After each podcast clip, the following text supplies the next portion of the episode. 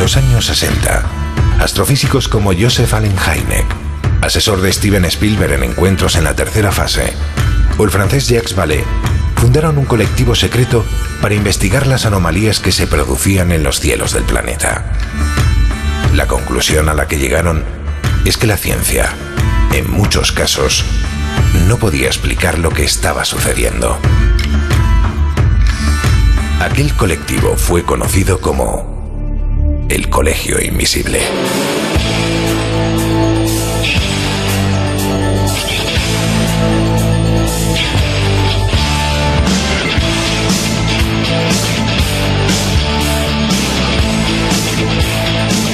El Colegio Invisible, con Lorenzo Fernández Bueno y Laura Falcó en Onda Cero.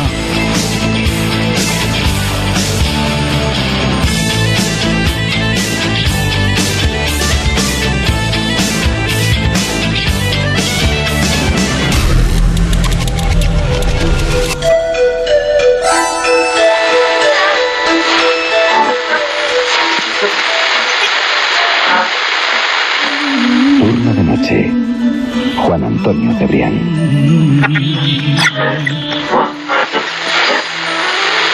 Juan Antonio ha formado parte de esta aventura desde que levantamos el telón, hace ya 17 años.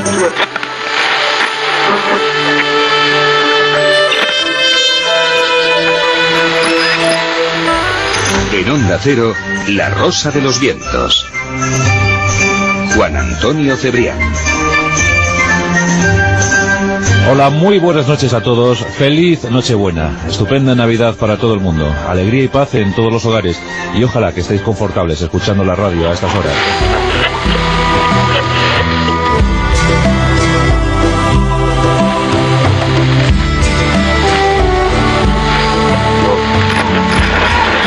Un buen día llegó al estudio con su música favorita en una mano y su innata capacidad de transmitir en la otra. El resultado fue Discos Cero, el primer paso de una carrera que para él era una forma de ver y entender la vida. En aquella onda cero que empezaba, a Juan Antonio Cebrián le bautizamos entre todos como el Cebri, inquieto, curioso, creativo, inventor de programas muy diversos. Bienvenidos al club, la red, azul y verde. Programas que compartieron siempre un denominador común, el afán por divulgar, la otra gran pasión de este Cebri que hoy se nos ha marchado sin previo aviso. ¡Hola de avistamiento! Se avecina por el norte y por el sur. Yo he practicado el ceso y he hecho el amor con un extraterrestre. Vamos, Arturón. Qué, qué barbaridad. eh. Un hombre y un...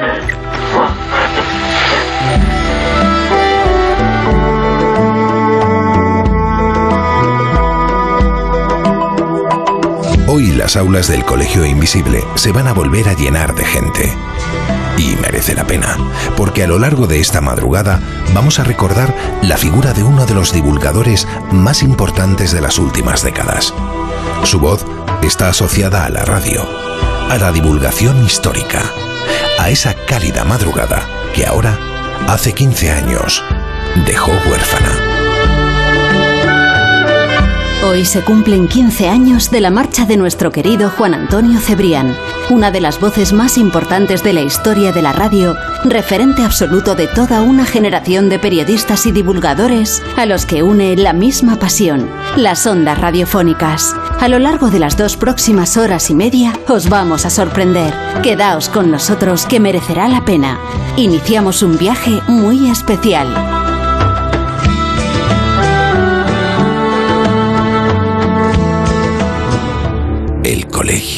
El periodismo de misterio ya está aquí, en Onda Cero.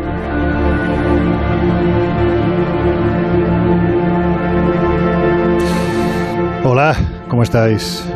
Mirad, no os lo voy a negar. Este equipo es un equipo que siempre se ha movido por algo tan básico aparentemente y fundamental como es la víscera, como son las emociones. Y eso es probable que tenga mucho que ver con esta pasión absolutamente desbocada que tenemos por lo que hacemos, por este tipo de periodismo. Y es probable que mucha culpa de ello la tenga el que va a ser el indiscutible protagonista de esta noche.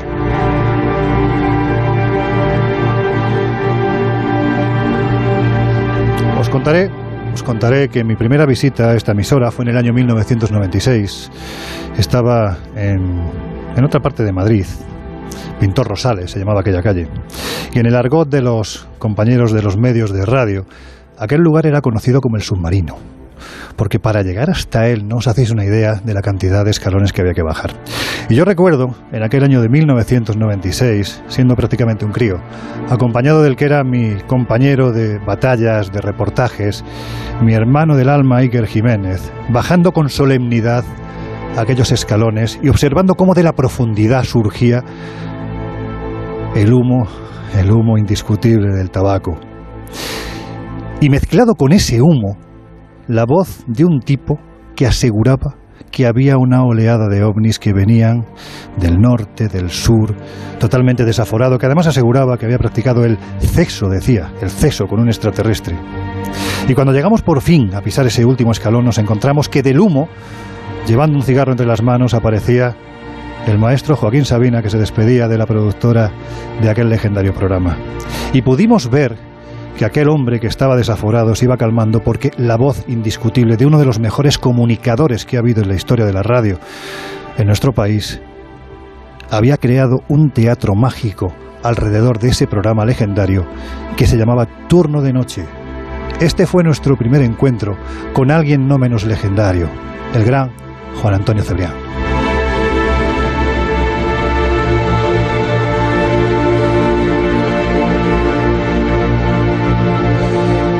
Y hoy, como es un día realmente especial para nosotros, como decían nuestros compañeros Bea y Nacho en esta fantástica introducción, hace 15 años que la madrugada, justo hoy, se quedó huérfana, pues el equipo del Colegio Invisible nos hemos juntado aquí en el estudio 1 de Onda Cero Radio en San Sebastián de los Reyes en Madrid para recordar, para, bueno, para dar rienda suelta a Laura Falcó. Buenas noches a estas emociones que llevamos dentro, ¿verdad? Pues sí, la verdad es que es una noche muy especial. Yo creo que iba siendo hora que esta casa le rindiera homenaje a uno de los grandes, indiscutiblemente uno de los más grandes que ha tenido esta emisora. Y, yo creo que, bueno, que recordarle, yo creo que todos tenemos anécdotas. Yo no le llegué, a, bueno, le llegué a conocer en persona solamente cuando me lo presentó Javier Sierra en su boda, el escritor. Em, pero yo para mí era como si fuera de la familia, porque claro, yo era una, oyente de La Rosa de los Vientos. Eres una murciélaga, ¿no? Claro, no, no, yo le seguía. Es más, yo, mi pasión por la radio y el hecho de por qué empecé La Rosa de los Vientos, la culpa la tiene él porque de hecho a mí cuando en su momento Nieves Herrero y Fernando Delgado, hablando con una persona del grupo, le dijeron, oye, es que esta chica tiene una voz que es de radio, ¿por qué no la metéis a hacer alguna prueba en algún programa? Y a mí me preguntaron, si tuvieras que elegir, ¿a qué programa irías? Yo lo tenía clarísimo, La Rosa de los Vientos, o sea, es que era mi programa, vamos, de cabecera. Totem, ¿no? Claro. Totalmente. Jesús Ortega, albaceteño de pro, igual que Juan Antonio Cebrián. ¿Qué voy a decir? Yo lo hablaba con, con Josep hace unos minutos quizás sea el que tenga un poco las sensaciones más extrañas también esta noche, porque yo empecé escuchándoos a todos hmm. siendo un chavalín y con el objetivo. Sigue siendo, Bueno, cada vez menos, cada vez menos. Pero con el objetivo, con el sueño de, bueno, poder emular un poco esas figuras, esos ídolos que al final se han ido convirtiendo poco a poco en compañeros. Eh, Juan Antonio Cebrián ha estado muy presente en, mi trayectoria de alguna forma desde muy prontito en cuanto nos enteramos de esa triste noticia le hicimos rápidamente un homenaje en aquel programa de, de radio pequeñito humilde que hacíamos. En la facultad también lo tuvimos muy presente. Hicimos un documental en honor y en recuerdo a su, a su figura y es que puede sonar atópico porque yo sé que ahora mismo muchos oyentes se van a sentir identificados con lo que voy a comentar, pero es que yo preparaba muchos exámenes de historia no repasando los apuntes, sino escuchando los pasajes de la historia.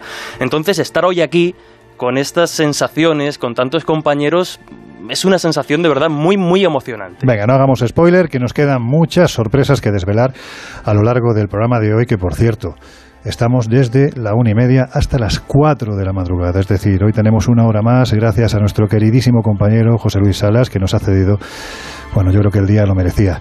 Yo soy Jarro, ¿qué te cuentas, amigo? Muy buenas noches, pues eh, estoy ilusionado y emocionado a partes iguales. Para mí, el día empezó en la misa escuchando las palabras emocionadas de Silvia, su maestra, sus ojos, su compañera Y, como sabéis, comparto micrófonos tanto en el Colegio Invisibles como, en la Rosa, de los Vientos. Y hace hoy 15 años, yo entonces hacía una sección que se llamaba Los 32 rumbos, dedicada al mundo de los viajes, eh, pues recibía la triste noticia estando en el Salers, estando en Francia, en mm. un lugar maravilloso, encantador, como casi todos los que eh, solíamos comentar en, esa sección, donde un compañero del misterio me decía, oye, que se ha muerto Juan Luis Cebrián, y yo digo, lo siento mucho, porque no tenía que ver, pero me dejó ese resquemor, ¿no? De Cebrián, ¿por qué me llama Briongos, que era Ángel? Eh, y, llamé a Jesús Callejo, una de las Cs de la tertulia, y oye, mm, ¿qué sabes de, de Juan Antonio, ¿no? Y ahí empezó el, el drama, la, la mm, constatación de que era cierto el rumor y que no era Juan Luis, sino Juan Antonio. Bueno, estamos hoy no para drama, sino para recordar la figura de un querido compañero, de un grandísimo amigo, con todo el cariño del mundo mm, y sobre todo con, con alegría. Vamos a hacerlo con alegría porque el hecho de habernos no voy a hacer spoiler, pero el hecho de haber juntado a tantos amigos alrededor de esta mesa aquí en Onda Cero, yo creo que merece la pena estar contento. Jesús, rápidamente, vamos a recordar las vías de contacto que, abrimos ya desde este mismo momento para que quienes estéis al otro lado de estos micrófonos podáis poneros en contacto y participar de este programa especial. Hoy van a ser fundamentales porque estoy convencido que van a, van a funcionar a más potencia de lo habitual. Estamos, ya lo saben, en la página oficial de Facebook, el Colegio Invisible en Onda Cero, y también nos pueden buscar en Twitter Twitter e Instagram como arroba coleinvisibleoc. Hoy el hashtag, la almohadilla para estar todos en contacto, para que no nos perdamos ningún mensaje, es muy clara. Hashtag especial JAC, Juan Antonio Cebrián, especial JAC, y a través de esas eh, plataformas pues queremos recibir sus mensajes, sus recuerdos, sus sensaciones, sus emociones. Y no olvidar también que bueno, tenemos un número de WhatsApp, el 628 985 161, al que hay que añadirle el 34 si escriben desde fuera de España importante, estamos emitiendo no solo a través de las ondas, sino también a través de la web y la app, la aplicación de Onda Cero. Estamos emitiendo en vídeo, además aquí muy bien iluminados, muy bien acompañados. Os habéis puesto todos muy guapos, ¿eh? Sí, sí, hombre, claro. hay una cámara, ¿cómo nos arreglamos? Eh? Nos ponemos todos muy, muy guapos. Pero insisto, ¿no? A través de Twitter, Instagram y Facebook estamos comunicados y en contacto para recordar a Juan Antonio Cebrián. En ello estamos, además, en las mejores manos que se puede estar, llevando los mandos de las calderas del Colegio Invisible, nuestro querido Miguel Jurado, lo que es garantía de éxito y de que todo esto, a pesar de el caos tremendo que ha salido de nuestra cabeza en estos días, va a salir absolutamente genial.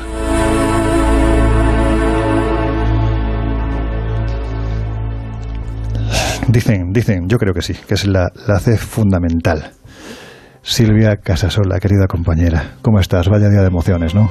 Totalmente, totalmente. Además de, emociones, de, sentimientos, de bueno, eh, estoy en casa, ¿no? Porque este es el estudio que ocupamos los sábados, los domingos y, en algún momento también alguna entrevista que hemos hecho, pero así como invitada. Pues yo creo que menos eh, la última vez que estuve con Lucas con el Valores Cosa de Mujeres, pues eh, ahora en este momento y encantada también, ¿no? Porque siempre que recuerdo a Juan y es una forma de, mantener vivo todo lo que hizo y, y, aunque es verdad que me remueve por dentro y, y me rompo y lo paso mal, pero luego también lo disfruto. Es como una ambivalencia, ¿no? Como algo de, simpatía y a la vez también un poco de, dolor. Sí, permíteme que agradezca a nuestros compañeros de Onda Cero que han hecho el estudio, lo han convertido en, algo maravilloso. Tenemos, si no estáis ahí, en ese streaming que se está haciendo a través de la web de onda ondacero.es, también de la app, bueno, pues tenemos detrás de nosotros una pantalla enorme con el rostro de nuestro querido Juan Antonio Cebrián, con la rosa de los vientos, en fin, es una auténtica maravilla, así que enhorabuena a los compañeros. Bueno, periodista, madre, compañera de vida de nuestro querido Juan Antonio, ¿cómo recuerdas los comienzos? ¿Cómo eran aquellos primeros programas? Pues si nos eh, retrotraemos a Velázquez, que fue cuando empezamos en Onda Cero, que ahí era cadena rato todavía, pues eh, era un, un, poco como el camarote de los hermanos Mars, porque era un edificio donde eran varios pisos, en los diferentes pisos había varios estudios Y, bueno, pues entonces había redacciones en un piso, eh, nos peleábamos por coger el estudio para grabar, nosotros que teníamos los horarios complicados, pues nos pasábamos allí todo el día. Y además hubo un momento en que parecía casi como, como Radio Cebri, porque hacíamos eh, por la noche, el fin de semana, luego hacíamos por la mañana un programa que se llamaba Kilómetro Cero y nos quedábamos a dormir en un sofá que había en la entrada de, la emisora. Sí, bueno, era todo. Era, era todo muy, rústico. Sí, sí, pero bueno, así se empieza, ¿no? Es un poco como que vas cogiendo rodaje. Y luego hacíamos Bienvenidos al Club, que además me recuerda mucho, que ya te lo dije en su momento, con ese hacha de guerra de los tentones cortos, porque era la sintonía que nosotros poníamos. Entonces, pues ahí eso fueron los primeros. Pero si me dices los primeros de él, esos todavía son más graciosos. ¿Quieres que lo escuchemos? Vale. Miguel, vamos a escucharlos. Ahí estaba la gente súper encantadora, súper simpática de Máquina Neumática. Onda Cero los ha descubierto. Onda Cero los ha traído aquí a este programa Disco Cero Sección. Bienvenidos al club. Acordaos que si alguna vez este grupo saca algún disco y triunfa, nosotros fuimos los primeros, nosotros fuimos quienes les descubrimos. Máquina Neumática.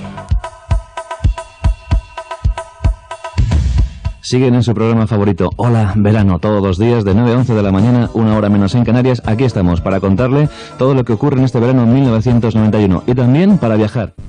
Os hablaremos desde el satélite, os hablaremos desde Madrid para toda España. El Bienvenidos al Club no muere, sigue viviendo y si cabe, más.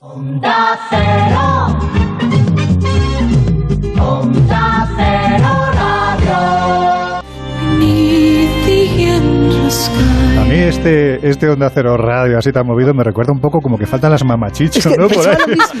Mira, estaba pensando justamente lo mismo, me estaba imaginando esas mamachichos bailando, vamos. no, pero me, ha hecho gracia el, el, tono, porque claro, hoy, leía un artículo donde salía Pablo Motos con Joaquín, que decía que él había empezado también en radio como DJ.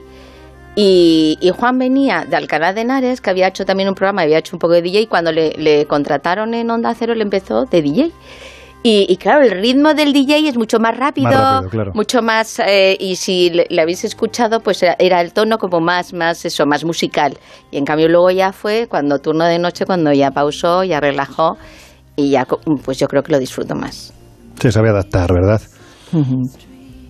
¿Y cómo era el Juan Antonio profesional, es decir, el hombre que estaba detrás del micrófono para contar historias? Pues el Juan Antonio profesional era exigente consigo mismo, eh, era bastante perfeccionista, pero a la vez era muy de sentimiento. Le gustaba mucho intentar sobre todo que si tenía, por ejemplo, un invitado, se sintiera muy cómodo, se sintiera como en casa. Eh, y luego pues intentar sacar siempre pues esa, ese algo diferente, ¿no? Porque claro, también el horario nuestro acompañaba, con lo cual pues eh, hacía que, que pues eh, de alguna forma que se desarmara esa persona, ¿no? Eh, como si fuera una charla entre amigos. Eso era lo que él siempre pretendía. Antes alguien le he oído decir que, si me permites, Loren, alguien le he oído decir que tenía un sentido del humor que le permitía reírse de sí mismo, cosa que es un síntoma claro de inteligencia. Claro, es que él, eh, por las circunstancias, él se quedó a los 13 años, perdió la visión de un ojo y ahí, pues, si no aprendes un poco eh, a tener un sentido del humor para cuando te empiecen a hacer las bromitas típicas, ¿no? Imagínate en plena adolescencia, pues podría surgir 50.000 cosas, ¿no? Y si encima estás ya un poco compitiendo para ligar con las chicas, pues el otro que a lo mejor se la está, está viendo que tú te la llevas, pues va a atacarte. Entonces él sí, él siempre utilizaba ese sentido del humor un poco para, antes de que tú me digas, me lo digo yo. Y luego tenía un, algo que para mí me resultaba muy, muy especial. Y es que te podía decir lo que te dijera, aunque en un momento dado a ti te pudiera, te lo dice otra persona y te resulta algo ofensivo, él te lo decía de tal manera que es que no, no, no te sentaba mal, es que incluso hasta te reías. O sea que para mí eso es un don. A mí hay una, un estudio, mira que este es bonito, ¿eh? porque el estudio de Onda Cero aquí en San Sebastián de los Reyes es una auténtica maravilla, pero a mí hay un estudio que le tengo un recuerdo, no sé si porque fue el primer estudio en el que yo estuve con vosotros, el de Pintor Rosales, pero era un lugar como, como muy evocador en el que, bueno, nos has contado alguna anécdota de, de los comienzos, ¿no? Pero estoy seguro que aquí tuvieron, en este lugar en concreto, tuvieron que pasar una cantidad de cosas tremendas, ¿no? Pues sí, mira, además, eh, tú comentabas, era un edificio magnífico, pero claro, eran los bajos, eran los sótanos. Entonces, mmm, algo que no sé si decirlo, pero es que también es importante.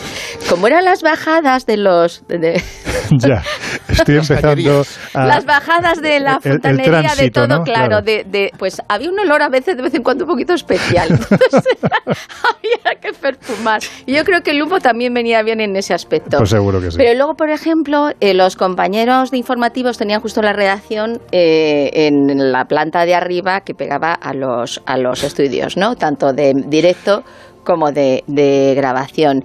Y en alguna que otra ocasión, que siempre ocurre, pues en el último momento, cuando tienes que imprimir, pues o no sale, o, una noticia de última hora, y había como una especie de, de hueco y entonces en alguna cosa se tiraban desde la planta al hueco para llegar, sí, sí, porque si no, si no, no llegaban a cuando... Es un balconing en toda regla. Totalmente, cuando llegan los pitos y entonces, pues bueno, ve, nadie se lesionó, se lesionó, no sé, nada, pero realmente sí, en un par de ocasiones ocurrió. Entonces, eso, no sé, claro, también estábamos más jóvenes, que antes recordaba a Jesús que ya, claro, han pasado los años. Fíjate, nosotros en La Rosa estamos haciendo 25 años ya, Pero, pero bueno, la verdad es que eh, estaban atléticos y sí, llegaron, llegaron a tiempo. La Rosa de los Vientos, un programa ya, bueno, pues parte de la leyenda de la radio en España, 25 años como dices, pero así empezaba. Bueno, pues aquí está la Rosa de los Vientos, desplegando sus pétalos con total intensidad, con todo esplendor, hasta las 4 de la madrugada, 3 en Canarias. Sergio Monforte en el control de sonido, Silvia Casasola en la coordinación, en nuestra producción y redacción, Macarena Yagüe, Martín Espósito, y este que os acompaña, como siempre, encantado y feliz como una lombriz, vuestro amigo y compañero Juan Antonio Cebrián.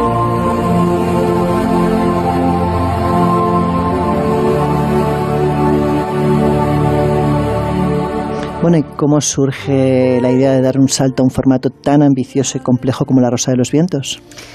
Pues eh, fueron un poco los, los jefes los que nos propusieron hacer el cambio. Fue también pues eh, movimiento, ¿no? Eh, creo recordar que Luis del Olmo también cambiaba un poco horarios y entonces nos dijeron la posibilidad de hacer el fin de semana. Pero claro, quería que fuera el sábado por la tarde y el domingo por, por la mañana porque era como que el sábado por la mañana lo dejaban todavía un poco como para recordar lo que había surgido a lo largo de, todas las, mañanas, ¿no? Y por eso surgió de primeras la, red y, La Rosa de los Vientos, que era el formato de, domingo. Que yo creo que fuimos uno de los primeros programas que, hacíamos así, eh, pues todo tipo de, información de Internet, de, las, pues de las aplicaciones, de todos los links. Entonces, claro, como también tampoco había la explosión que hay ahora, pues eh, yo recuerdo que lo que hacíamos pues eh, muchas veces era mm, tocar los temas que a nosotros nos apetecían y luego dábamos información para que la gente lo buscara en, en internet. Pero claro no es como ahora que los youtubers eh, pues eso Instagram tú imagínate eso hubiese sido ya vamos el, el otro día me comentaba una compañera dice sí como ocurre hoy, ¿no? Dice, madre mía, si Juan Antonio hubiese retransmitido en streaming los programas que hacía, dice, si hubiese llegado una cantidad de audiencia, seguro. dice, de ver cómo lo hacía, dice, hubiesen alucinado. Hubieran alucinado, efectivamente, porque la, radio en aquel entonces lo hablaba precisamente con Salas, al que tendremos en la, en la, tercera hora de este, de este especial programa, pero tenía ese punto romántico, pero evidentemente es que hoy puedes escuchar en directo la radio de San Bernardino en California. y eso entonces era imposible. De hecho, aquel equipo inicial, fíjate, de la Rosa de los Vientos, estaba formado por una persona a la que nosotros tuvimos la oportunidad de conocer en esa red de, radios piratas en las que los que queríamos bregarnos en esto del periodismo radiofónico tenías que hacer sí o sí. Veníamos de, de Radio Enlace, creo que era, íbamos a Onda Verde, radios de esas llamadas alegales, en las que tenías que pagar una cantidad de dinero al mes para poder subsistir, en las que te invitaban a limpiar cada fin de semana, en fin, pues lo que te curte, ¿no? Y ahí conocía a, Víctor Serrano, ¿no? Que, Ah. fue uno de los miembros iniciales del equipo de, de Turno de Noche, también de La Rosa de los Vientos, ¿no? El célebre Sombrita, ese que decía, hola, avistamientos por el norte y por el sur. Pero en fin, que aquel equipo también está formado... Que le mandamos un saludo Claro muy que grande. sí, un ¿eh? abrazo a enorme a nuestro querido Víctor. Está formado por la gran Silvia Casasola, por Marte Tejeda y junto a ellos, lógicamente, dirigiendo la batuta con maestría, Juan Antonio Cebrián. Me gustaría, antes de llegar a- al momento en el que nuestros compañeros de los servicios informativos nos van a contar qué es lo que pasa en el mundo, escuchar las palabras que decía uno de los mejores periodistas que hay en este país. Seguramente la gente más joven no sabe quién es Fernando Ónega. Fernando Ónega, entre otras muchas cosas, hizo uno de los discursos más conocidos para uno de los presidentes más importantes de la historia del gobierno en España, eh, Adolfo Suárez. Y había una frase que se quedó en el inconsciente colectivo de todo el mundo. Puedo prometer y prometo. Esa frase es de Fernando Ónega, que decía esto de Juan Antonio Cebrián. Tenía el peor horario de la radio y de la vida y jamás se me quejó. Era el peor pagado entre las estrellas y nunca reclamó. Hablaba una hora que se prestaba a la sensiblería y no cayó en la tentación. Jamás presumió de su liderazgo, pero se notaba orgulloso. Tenía un público devoto que aceptaba lo que le diera y nunca se permitió una debilidad. Era leal a su empresa y leal a los oyentes. Entraba en aquel despacho del brazo de Silvia y no era el líder insolente, sino la humildad en persona. Era así, trabajador, sencillo, generoso y culto, exigente consigo mismo y tolerante ante las debilidades ajenas. A veces me preguntaban por qué lo respetaba tanto y yo solo tenía una respuesta. Es que no conocéis a Juan Antonio Cebrián. Fernando, es que es todo corazón, es que ahí se le nota. Qué palabras más maravillosas, Sí. más bonitas y más reales. Él fue durante un tiempo director de, de Onda Cero cuando estábamos en, en Ortega y Gasset. Y, y bueno, la verdad es que, pues eso, yo creo que si él hubiese podido, pues eso que dice, eh, no pidió cobrar más, pues hubiese podido seguramente Claro. que le hubiese dado, porque siempre el duelo, ¿no? Es el, el intentar tener un horario mejor, no tener un horario mejor, los oyentes serían iguales, no serían iguales. El caso es que al final, pues el tiempo que nos ha tocado lo, lo disfrutas igual, lo, lo intentas comunicarlo de la mejor manera posible. Y, y yo creo que de una de las cosas que sí nos podemos sentir muy orgullosos es que desde cuando empezamos nosotros la noche, que eran prácticamente repeticiones, a los programas que hemos hecho después, pues imagínate. O sea que yo Claro. creo que ese legado está ahí y, y hoy por hoy es indiscutible. Jesús, ¿qué están contando nuestras redes sociales? Pues la verdad es que como ya adelantábamos, eh, hoy hay actividad, hay actividad, y nos dice, por ejemplo, Ada Sainz, lo descubrí en el año 1993. Acababa de ser madre y dormía muy poco. Mi bebé y yo oíamos turno de noche todavía, ¿no? Antes de dar el salto.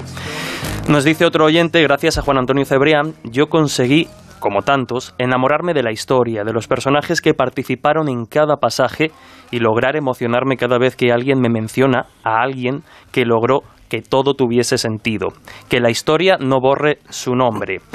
Emociona ahí. Claro, gente que nos está viendo a través del streaming, voy a intentar no hacer algún spoiler para que todavía se lleven alguna sorpresa.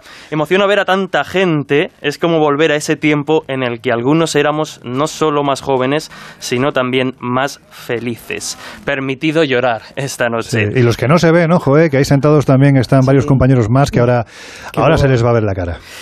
Nos dice también Santi Malasombra, fuerza y honor desde el batallón de los 20.000 duros. En Teos, Miguel Ángel, un invisible De los clásico. habituales. Cole Invisible, super emotivo, este imperdible homenaje al gran Cebrián, el maestro de este medio tan mágico que es la radio y el misterio, quien me abrió las puertas a este fascinante mundo como oyente entusiasmado. Nadie muere mientras sea recordado. Y bueno, mensajes de ese tipo nos encontramos muchos, como desde la cuenta Alumnos Invisibles. Ya empieza de lo mejorcito de nuestra radio con los mejores de Cole Invisible. Especial Cebrián y su magia delante del micro. Gracias por este programa especialmente. Aquí lo dejamos, Estamos Jesús, que están a preparados. punto de llegar ya los compañeros de los servicios informativos. Enseguida regresamos con este especial Cebrián Hoy, bueno, pues más radiofónico que nunca. Iba a decir más invisible, pero no, es que aquí hay mucha gente de radio. Así que nada, enseguida volvemos. Estáis en el Colegio Invisible.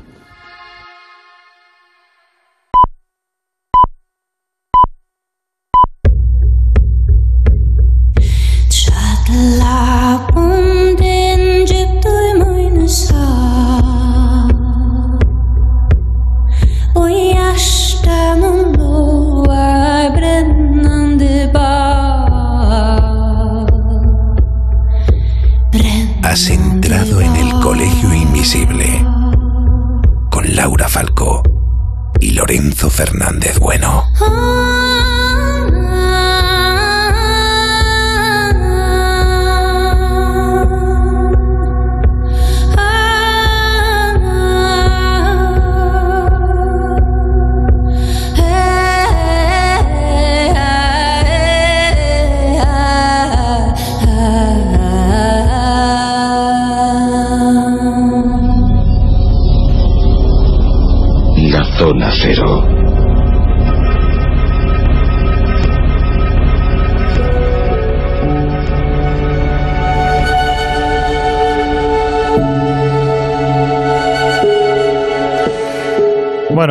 Estamos de vuelta. Si te acabas de incorporar al Colegio Invisible de hoy y no has escuchado la primera media hora, yo me imagino que deben de estar flipando, Laura, de repente al escuchar la sintonía clásica de la zona cero en el Colegio Invisible. ¿Qué estamos haciendo? Bueno, pues estamos conmemorando precisamente el 15 aniversario del fallecimiento de uno de los grandísimos eh, locutores y periodistas que tuvo Onda Cero, precisamente Juan Antonio Cebrián. Y nada, pues aquellos que acaben de incorporarse, que disfruten, porque es un programa para disfrutar. Sí, porque vienen, vienen curvas de las buenas, de las buenas. Jesús Ortega, antes de dar paso a lo que ya está aquí alrededor de esta mesa, ¡buah, qué pasada! Vamos a recordar las vías de contacto con el Colegio Invisible y también, pues eso, que nos pueden ver a través de streaming, tanto en la página web www.ondacero.es y también a través de la app. Pues sí, hoy la ocasión eh, lo merece y por eso desplegamos todos los medios de esta emisora a nuestra disposición para que disfruten de esta emisión tan especial por todos los medios y formatos. Pero ya saben también los oyentes, las invisibles y los invisibles, que pueden comentar, que pueden opinar, que pueden dejarnos su recuerdo de Juan Antonio Cebrián a través de las diferentes redes sociales. Estamos como el Colegio Invisible en nuestra página oficial de Facebook, el Colegio Invisible en Onda Cero, y en Twitter e Instagram como arroba coleinvisibleoc. A través de esas eh, vías de comunicación con el hashtag especial JAC pueden hacer esos comentarios para que los tengamos eh, bien localizados y poder ir dándoles paso en los próximos minutos. Bueno, pues si hubo un transatlántico dentro de esta flota radiofónica que era la Rosa de los Vientos, ese fue sin lugar a dudas la zona cero. Y si esa tertulia se hizo célebre, como pocas en la historia de la radio, fue por la aparición en un mismo momento de las cuatro Cs. Jesús Callejo, Carlos Canales, Bruno Cardeñosa y el propio Juan Antonio Cebrián. Había una quinta C, de ella también hablaremos, pero antes, escuchad. Iniciamos programa hablando de tribus urbanas. ¿Qué tal, Bruno Cardeñosa? Buenas noches. Hola, muy buenas noches. ¿Cómo estás tú? ¿De qué tribu eres? Bueno, de la humana en principio. De la humana, ¿no? Sí. Aunque bueno, no, no he de negar que siento cierta identificación más por, por algunas que, que por otras, pero vamos, en la misma línea que comentaban nuestros invitados de, de la primera hora, ¿no? Sí. Que el hecho de pertenecer a una tribu urbana es eh, fantástica porque hay algunas que, que tienen, como una de ellas su propio nombre, nombre indicaba, ¿no? Tiene una vocación eh, muy solidaria, unas, eh, una mentalidad muy progresista, Sí, y eso es la, may- la mayor parte de ellas, ¿no? La, tri- la tribu urbana de los solidarios tienen como enemigo natural a George Bush. Sí, eh, y yo creo que eso es algo que comparte también con, eh, con la otra tribu a la que yo decía pertenecer, con la humana, ¿no? Bueno, vamos a contar que Jesús está con Jacques Vallée, está en, en el OVNI, están los dos elaborando una nueva hipótesis sobre la ufología, que supongo que ya nos contaréis, ¿no, Jesús? Hombre, aquí desde la nave nodriza, desde luego, las últimas novedades, las últimas hipótesis y sobre todo siempre 10 minutos por delante del resto de los investigadores. De eso es de lo que se trata, compañero, de eso es de lo que se trata. De eso se trata. ¿eh? Porque hoy yo creo que vamos a sorprender a más de uno, eh, Carlos. Vamos a hablar, antes he puesto un poco de antecedentes a nuestra audiencia sobre el colegio invisible, sobre el colegio invisible. Y es muy curioso eh, unir eso a Jacques Vallée, ¿no? Es eh, el gran nombre de la ufología en los últimos años. Háblanos un poco, Carlos, para empezar de Jacques Vallée. Bueno, Jacques Vallée es un astrofísico, él es un científico de profesión y de dedicación, aunque en los últimos 20 años se ha dedicado muy intensivamente a la informática, que es su profesión de vida, es de lo que vive, es un experto en redes y sistemas, que eh, mm, fue testigo en 1961 en Estados Unidos. Bueno, él es francés, pero se trasladó a vivir a principios de 60 a Estados Unidos, donde reside todavía en la actualidad.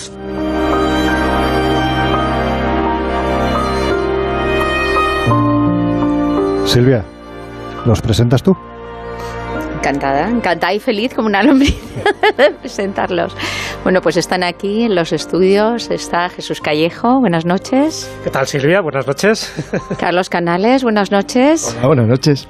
Bruno Cardeñosa, no nos vemos nunca, buenas noches. Queda una presentación y cuando ves a alguien todos los días, en todo momento, pues queda, queda extraño, pero bueno, aquí estamos encantados y felices como, como lombrices, como decía Juan El último no lo desveles. Vale. El último todavía no. Bueno, yo quería decir que, que, también está aquí acompañándonos, que aunque vamos a hacer el cambio, está Yuset eh, Cijarro. Cijarro, sí. Y está Lorenzo Fernández. También, también. Aquí la, las... Y está Laura Calcó. y Jesús, ¿cómo decimos? Cortega. Cortega. Cortega. Lo que y dice Casasola, que Casasola es otra C, es otra C más. Pero lo que dice Silvia es verdad. Juan Antonio tenía una virtud, y lo hemos escuchado en estos cortes, que era la de dar contexto a una especie de psicodrama en el que sabía sacar de todos y cada uno de los personajes participantes algo que era distinto. Sí, señor. Y, y, y, yo creo que es algo que hay que poner en valor. ¿no? Uh -huh. Bueno, eh, llegados a este punto, deciros a las cuatro Cs qué se os pasa por la cabeza al escuchar de nuevo la voz de Juan Antonio y esa melodía nuevamente. Bueno, en mi caso, como si no hubiera pasado el tiempo. La verdad es que ha sido una especie de bucle temporal, escuchándome, pues fíjate, más de 15 años que tiene esa voz. Creo que no ha debido cambiar demasiado, ya era adulto en su, en su momento, así que imagínate cómo soy ahora. Pero para mí, es verdad, es una especie como de cronovisor donde estoy reviviendo grandes momentos desde el momento que entré en este estudio y desde el momento que estáis poniendo estas, bueno, pues estos archivos sonoros donde quieras o no hay un momento en el que estás visualizando aquí a Cebrián, es decir, que aquí está también esa cuarta C, de hecho la tenemos aquí en la foto, le tenemos en su voz y le tenemos siempre en nuestra memoria y nuestro recuerdo. Así que para mí es un momento muy especial, muy emotivo, muy bonito, y además pues algo único, como todos los momentos que son únicos, pero este posiblemente mucho más único. Pues en mi caso, lo que acaba de decir eh, Josep me parece muy adecuado a lo que fue la, la, sensación que tienes cuando le conoces un poco en profundidad. Y es que era como un caricaturista, pero que lo hacía con la voz. Era capaz de identificar las características caricaturizadas de cada persona que tenía alrededor para crear un personaje falso, ficticio, que se inventaba sobre ti. Entonces, en mi caso yo era un robot, me había quitado la personalidad, yo no existía, con lo cual... Pero eras virtual. Exacto, no existía. Eras un holograma. Oye, hubo gente que llegó a pensar que era como el señor Casabayo, que hacía mi papel él. me había borrado completamente la personalidad, ¿no? Entonces, esos detalles eran muy curiosos porque de esa manera eh, él construía una especie de mundo de fantasía entre, en torno a la realidad. Entonces, cuando tú empezabas en La Rosa de los Vientos, hay que tener en cuenta que ahora el mundo con los podcasts y esto ha cambiado mucho. O sea, ahora vosotros os escucha todo el mundo a cualquier hora. Antes existía la, la cinta cassette, ¿eh? tampoco claro, hay que olvidarlo, claro, claro, pero sí, no es lo mismo. Milagrosa Entonces, cinta de cassette. Que todavía pero, funcionan, ojo. ¿eh? Y funcionan, pero no es, no es lo mismo en el sentido que yo he sido saludado a lo largo de toda España y supongo que nos ocurre a todos por policías, bomberos, auxiliares de clínica, médicos, la gente que trabaja por la noche, los seres nocturnos, son los que normalmente nos conocían. Entonces, en el momento que tú entras en la Rosa de los Vientos, en ese mundo de fantasía, tú estabas en un mundo irreal. O sea, incluso ha hablado del técnico de sonido pero si no llamaba así, le llamaba Sergi Monforsi, parecía un caballo sí, cátaro. Creaba todo el mundo totalmente irreal alrededor, que me parecía fantástico. Bruno. Bruno. Eh, Sergio, que sigue con nosotros todos los domingos, eh, pero ¿Claro? es Monforte, no es el de Monforte. Monforte. pero es el mismo, ¿no? Pero con el Sergi quedaba mejor. Yo creo que te, eh, Pensando radiofónicamente, periodísticamente, estamos eh, pensando que son 25 años eh, de esa tertulia, el comienzo de la tertulia, y nos situamos en hace 25 años en el mundo de la radio y del periodismo, y él fue un innovador, porque entonces comenzaban, hablamos, hemos eh, dicho que ha cambiado el mundo de la radio, que están los podcasts, claro que, pero entonces, hace 25 años, en las 4Cs estaba cambiando también el mundo de la radio. Estaban comenzando las tertulias, que hoy la gente está muy acostumbrado a escucharlas. Pero entonces comenzaba ese fenómeno y él llevó el mundo de las tertulias, lo pasó de las 7, 8, 9 de la mañana a las noche, a la madrugada y hablando de otras cosas eh, que son los temas que eran propios del programa. Yo creo que ese es uno de sus eh, méritos, en llevar a la tertulia, llevar una tertulia a un programa que no era estrictamente informativo, aunque se informaba de, muchas cosas. Ese es uno de sus eh, méritos. Y el otro de sus méritos, eh, cuando, y yo he pensado, cuando, cuando lo hemos escuchado, una de las cosas que, hemos hecho todos es sonreír un poco. Sí, señor. Él, eh, a mí me han preguntado en muchas ocasiones, ¿qué hacía muy bien Juan Antonio? Y hacía muchas cosas, pero una de las cosas que yo siempre he pensado, y esto es radio, en radio no se ve, se escucha, pero yo siempre he dicho que de Juan Antonio me maravillaba que él sonreía al micrófono. Hmm. Y eso no se ve, pero él era capaz de ser muy amable hablando al micrófono, de que su sonrisa, aunque no se viera, se transmitía de alguna forma. Y yo creo que era su gran mérito, uno de esos eh, grandes méritos, y por eso le recordamos eh, también. Muchos años eh, después, él dejó su huella como una persona muy amable, muy querida, muy respetada por los oyentes, y entre otras cosas será su vocación y su forma de enfrentarse ante algo tan serio como era el micrófono, pero lo hacía con una sonrisa, una sonrisa que evidentemente, esto radio, no se veía, pero se sentía. Y una de las cosas que, que de alguna forma parece, eh, no sé, incluso casi mágica, porque siendo radio que no hay imagen, y él en concreto que no veía, conseguía a través de lo que comunicaba, tú ver. Sí, señor. O sea, te, te daba imagen a lo, a lo que narraba, a lo que contaba. Te en la historia. Tú lo veías. lo visualizabas. Lo veías. O sea, que es que fíjate el mérito y encima sin un papel donde seguir. que, mira, iba a poner el acento en eso. Claro que una de las cosas que de la, comunicación era esa. Es que nos, nosotros muchas veces que nos guiamos con papeles, que tienes cosas escritas y te confundes y te equivocas. Y él eh, se organizaba todo, en, su cabeza de hecho, y en alguna cosita, algún dato, algo así muy, muy puntual. A lo mejor yo a través de la línea de órdenes me hacía así un poco con el gira-gira, diciendo recuérdame era una cosa puntual. Mm. y, claro, es que era alucinante. Fíjate, nosotros nos solía presentar con una imagen. Claro. De hecho, decía, hola Jesús, ¿de qué vienes vestido? De Duque de Wellington. Entonces, te acaba de crear una imagen. Totalmente, era siempre con las imágenes. Bueno, da igual. Bueno, me imagino que en el fondo el hecho, me imagino que en el fondo el hecho de no ver te hace profundizar mucho más en la imaginación, lo cual es fantástico para la radio, precisamente. Jesús vestido de lagarterana gana mucho, ¿eh? Yo lo digo que lo he visto.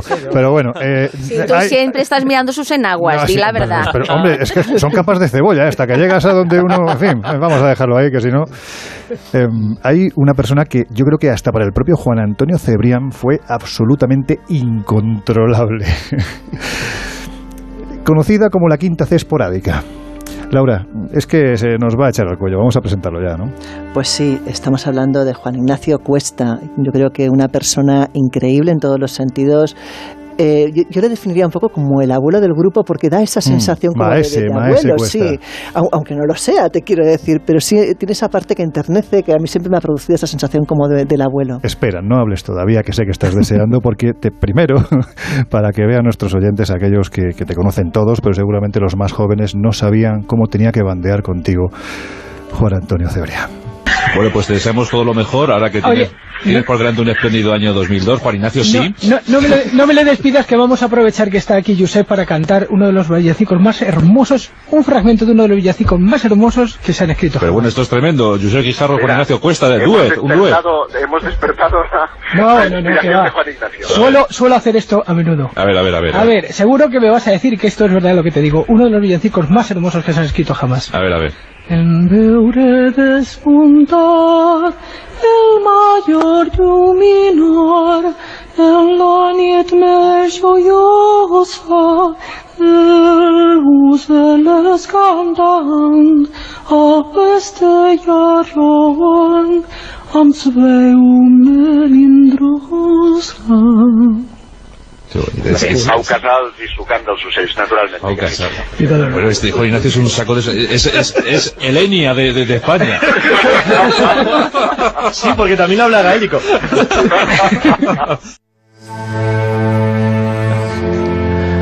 Y hay que decir que se ha inventado la mitad de las palabras. en Bueno, hombre, era Pero uno- Claro, es que esta es otra. Pero porque es gaélico, es Venga, que no vamos, lo a, entiendes. vamos a dar la bienvenida porque, no porque saben el si, motivo, no, pero... si no nos va a pegar con la guitarra. Juan Ignacio Cuesta, querido amigo, qué grande eres, ¿cómo estás? Pues bien, estoy bastante bien, pero es que claro, yo como he tenido tantas personalidades, que he tenido más que Mortadelo, pues claro, no sé con cuál quedarme de todas ellas, Habla- porque habla primero... claro, primero empecé a ser el profesor Bacterio. Luego fui Fray Juan Ignacio de la Cuesta, el fraile que no come y levita. Claro, cuando Fui- le veían se llevaba una sorpresa. Claro. Luego el druida de las ondas, o sea, es que es que a mí me cayó de todo, vamos, pero, pero es que cada día era uno completamente distinto y tal, pero siempre con una gracia, además eso, eso me lo dijo varias veces Juan Antonio. Uy, Elenio. Y yo le decía, Elenio Herrera, sí. Herrera, Herrera, ¿no? A ver, yo lo que creo es que, es que Juan Antonio disfrutaba mucho de, bueno, pues de, esa, de ese carácter renacentista que tú tienes y que todos los que te conocemos disfrutamos desde hace años y por eso me gustaría, me gustaría llegados a este punto, mm, bueno, pues que nos regalases una canción. ¿Qué canción nos tocarías para, para un momento y para un programa tan especial como este? Pues veréis, no he querido recordar viejas historias y he decidido ir ex novo porque es algo que debía haber hecho en su día y no hice, que es componer una canción a este programa y en conocer sobre todo a su director. Pero escúchame una cosa, que yo te conozco y un día me dijiste, te iba a cantar las cantigas de Alfonso X el Sabio y Sí, estuviste claro. siete horas. Tenemos poco tiempo, ¿eh? No. así que vamos a intentar adaptarnos. Esto Venga. va a ser cortito, pero estaros atentos porque la letra es fundamental.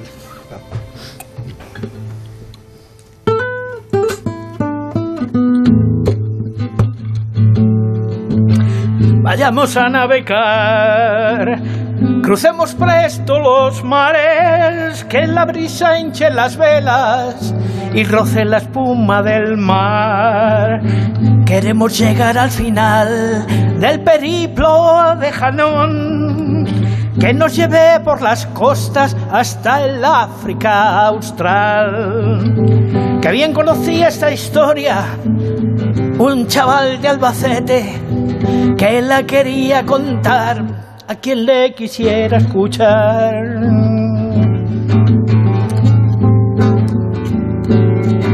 También sabía que fue un sabio escritor mallorquín quien inventó entre poemas y cuentos la rosa de los vientos. También se llamó Ramón Llull y se subió al Monte Randa para poder ver mejor, ver mucho más allá.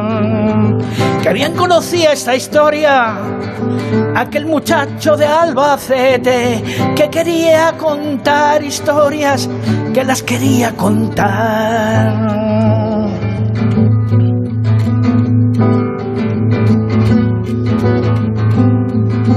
Pero con el tiempo perdió la luz de sus ojos y entonces empezó a enseñar a ver a los demás, a enseñar a ver a los demás.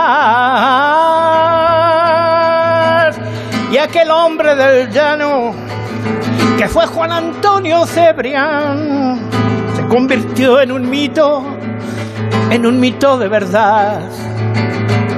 Y ahora cuando por la noche sopla el céfiro del norte, Siento en mi oído decir, soy Juan Antonio Cebrián.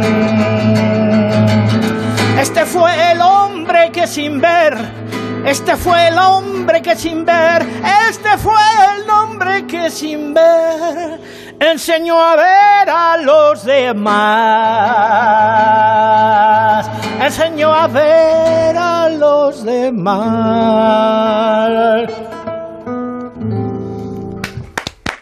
Sí, señor, sí, señor. Bravo, parecía un, ese así en plano oeste, me ha encantado, ¿eh? Bueno, la escribí anoche porque creo que es algo que debía desde hace muchísimos años. Recordarás que un día, Silvia, me dijiste, ¿por qué no haces una canción que tenga que ver con la Rosa de los Vientos? Y no lo hice en aquel momento porque estaba trabajando y estaba muy distraído. Pero anoche lo he hecho. Pues te lo agradezco, pero además así el toque ese como de contar una historia de cuando va el vaquero, ¿no? Eh, haciendo su, su camino como en plan solitario, como que va en plan aventura, conociéndome. Ese, ese toque de, de música me, me ha recordado un poco eso y me lo, me lo he imaginado. Bien, solamente me queda decir, porque aquí todos tenemos nuestra propia historia, que he conocido, aparte de los sabios que están aquí presentes, que han sido sabios para mí y me han enseñado muchísimo, he conocido a los dos más grandes sabios, perdonadme que lo diga aquí, uno desde luego fue Juan Antonio, el otro fue Fernando. Es, es tontería decir que no, Fernando Jiménez de los Efectivamente, Fernando Jiménez del Oso, pero aquí hay otros muchos sabios que me han enseñado tanto que si algo soy hoy es gracias a ellos. Ay, Juan Ignacio, qué, qué buena persona que eres. Oye, chicos, yo me gustaría preguntaros, porque eh, hablaba antes, eh, Bruno estaba comentando, ¿no? Eh, cómo en un momento determinado las tertulias de la zona cero, la creación de Cebrián, ¿no? De repente empezó a tratar temas que hasta entonces, pues no, no se tocaban, ¿no? En tertulias como estas. ¿Vosotros pensáis que Juan Antonio colocó especialmente los contenidos de nuestros temas, todo lo que tiene que ver con la curiosidad, con la historia, con el misterio, lo colocó en un lugar donde hasta entonces no había estado jamás, porque de hecho no existían tertulias similares? Sí, totalmente de acuerdo. Un poco lo que decía Bruno. Él dignificó las tertulias. Se puede decir que fuera pionero, tertulias ya había antes, pero la forma de hacer ese tipo de tertulias y la hora de exponer los temas, prácticamente se puede decir que dignificó todos los temas que trataba, incluido el tema del misterio. Fíjate que ya en turno de noche, con Germán de Argumosa, ya tenía esa sección mítica donde se contaba lo que no se contaba en otras cadenas, ¿no? Todavía no había podcast, eh, había un número muy limitado de programas y no todos tocaban el mundo del misterio, pero lo tocaba, igual que te podía tocar el mundo de las variedades, el mundo de la historia, mundo que fuera, es decir, que la forma que tenía de contarlo dignificaba cualquier tema. Y evidentemente en las tertulias y luego en la zona cero, lo que hizo fue que ese misterio y cuando llegamos nosotros, ¿no? Pues con nuestro, con nuestra forma de hacer, con nuestro estilo, pues lo que hizo es que el misterio creó ahí una especie, entiendo yo, que de escuela donde todos nos nutríamos, es decir, nosotros íbamos aprendiendo sobre la marcha porque no se había hecho antes algo parecido y para nosotros era una experiencia, para Carlos y, y para mí, pero sí nos hemos dado cuenta que luego ese estilo se ha ido repitiendo ¿no? por otro tipo de programas y sobre todo actualmente. Bueno, pues esa es la grandeza también que tenía eh, Juan Antonio Cebrián, que era ser pionero en muchas cosas, en mucho estilo. Yo creo que cuando siempre se habla de, y eso es un tópico también, cuando se dice, es que era un maestro, claro que era un maestro, evidentemente, pero dice, ¿qué entendemos por maestro? evidentemente, maestro era Primero, porque tenía una cultura recentista, es decir, tenía una cabecita donde cabía todo, es decir, cabía como el punto Alep de Jorge Luis Borges, lo tenía todo ahí, pero luego porque era capaz de rodearse siempre de un buen equipo, de crear ese ambiente cordial, ameno, ese, ese buen rollete que facilitaba que los temas salieran y por supuesto que sacaba lo mejor de cada uno de nosotros. Él sabía cuáles eran nuestras grandezas y nuestras debilidades y por lo tanto potenciaba la grandeza. En el caso nuestro, ¿no? Pues sabía perfectamente que, mi sentido del humor iba por determinado sitio y, de ahí que me vistiera de miles de cosas porque sabía que yo le iba a seguir y eso que yo no sabía por dónde me iba a saltar. Casi siempre era un vestido de mujer, con lo cual digo, tengo que psicoanalizarme porque no, no lo acabo de pillar. Pero en el caso de, de Juan Ignacio, pues lo mismo, lo que le pasa a Bruno y lo que le pasaba también a Carlos. Que por cierto, lo de Carlos, como es Carlos Canales, hay que añadirle dos Cs, ¿no? Claro, claro. La- El cuenta doble. P al cuadrado, sí. Así que por eso te digo que para mí es la persona que dignificaba todo, por eso, porque tenía una varita mágica capaz de hacer magia de lo que para otros sería algo cotidiano. Ah, bueno, a tu pregunta inicial, es decir, estoy de acuerdo con Jesús, pero hay un matiz adicional. Ahora no tiene tanta importancia, pero vuelvo a repetirlo. En los años 90, el estar por la noche no era lo mismo que estar por la mañana o por el día. Claro. El público era distinto. Y entonces los temas que él tocaba, aunque luego los fue ampliando hacia todo tipo de temas de cultura, pues un tema, al final era un programa cultural, al fin y al cabo, hablaba de cine, de literatura, de arte, o sea, al final hablaba de todo. Pero la parte del misterio, por centrarnos en lo que en principio fue el origen de la, de la zona cero, de los monográficos nuestros y de la tertulia, que luego fue cambiando también a lo largo del tiempo, porque fueron muchos años, hay un- una cosa muy importante. Yo por supuesto fue un maestro, sobre todo para, para vosotros, para la generación siguiente. Pero lo, porque para nosotros a lo mejor hubiera sido tal vez Fernando, Hmm. que era- estábamos ya en esa línea de edad. El doctor Jiménez de los Usos. Claro, pero eh, sin embargo es cierto que aunque los que habéis convertido esto en algo realmente importante es la generación tuya, la tuya, la de Josep, la de Bruno, la de Iker o la de Javier Sierra, que es la generación siguiente, o Manuel Carballal, es la que está un pasito por detrás en edad, la que realmente convierte esto en algo realmente importante y serio. Pero eh, es verdad que las pautas que él marcó al principio, que luego han seguido o habéis seguido todos, son las correctas. Es decir, el mundo del misterio no puede separarse de todo lo demás, de la economía, de la política, del arte o de la historia. Entonces, si tú lo separas, lo conviertes en algo friki. Y él le eliminó ese punto sin dejar que por eso fuera interesante y divertido. Y eso es una cosa que me parece muy, muy interesante, que luego vosotros, y digo- no digo que seáis necesariamente sus seguidores, pero sí sus amigos, porque al fin y al cabo le conocíais, todos vosotros habéis luego continuado muy bien. Pues Yo fíjate- creo que es, es importante decir que él hacía un programa que Claro. podía, era un programa que podía ir en cualquier momento del día, pero lo hacía por la noche. Era un magazine nocturno, un programa Es que estaba- tenía misterio así, con era así, misterio, pero no era un programa de misterio, era un programa de absolutamente todo.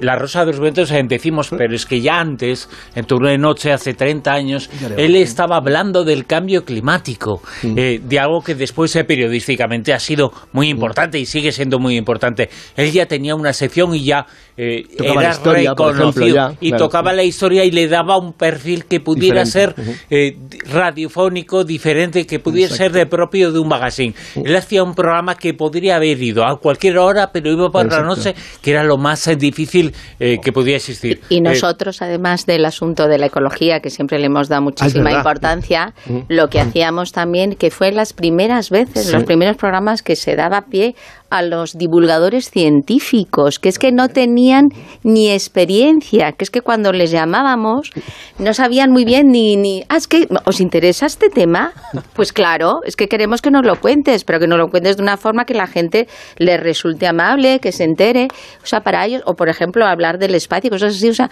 nosotros lo iniciamos en turno de noche y luego independientemente de las entrevistas que hacíamos más grandes, dentro del formato de la tertulia, fue cuando también pues lo introdujimos, pero de primeras eso a los propios expertos les resultara una cosa rara, cuando ahora es de lo más normal, que los meten incluso hasta los informativos.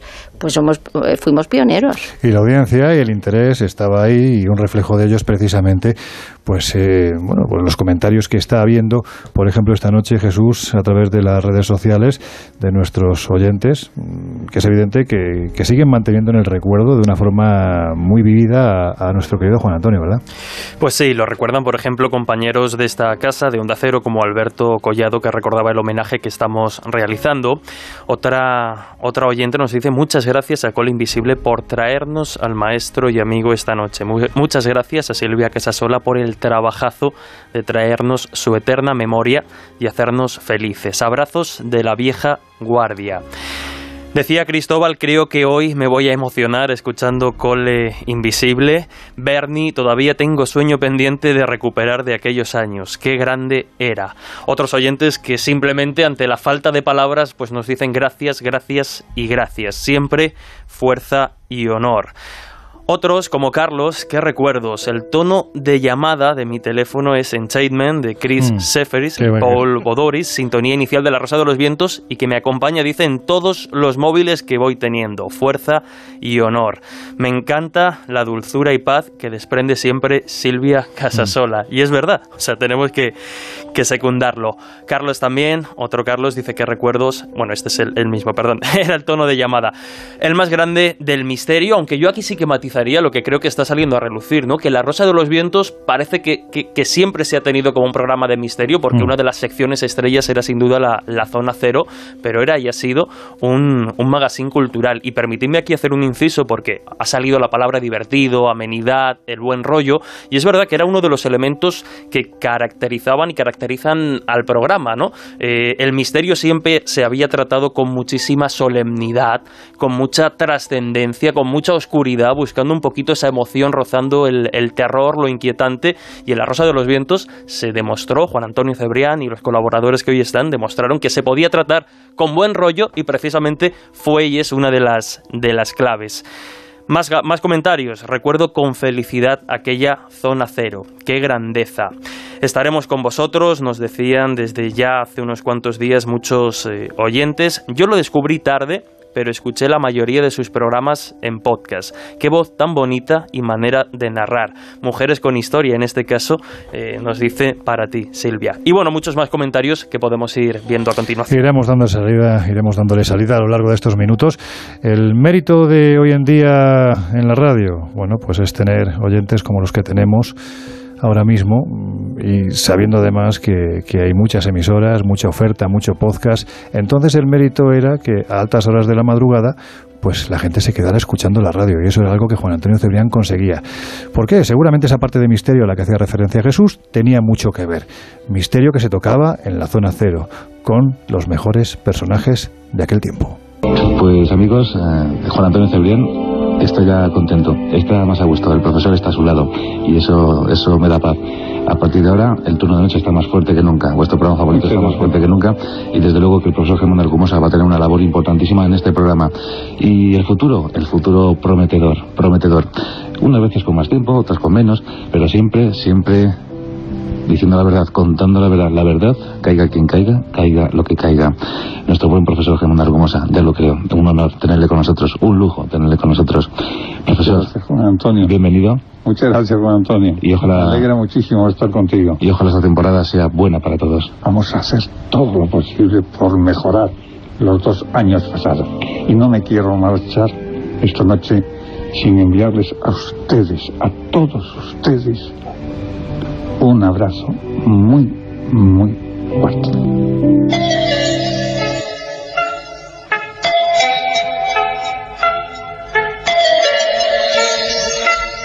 Y llegamos a este tiempo favorito de los oyentes de La Rosa de los Vientos con el querido director de la revista Enigma, nuestro amigo Fernando Jiménez del Oso.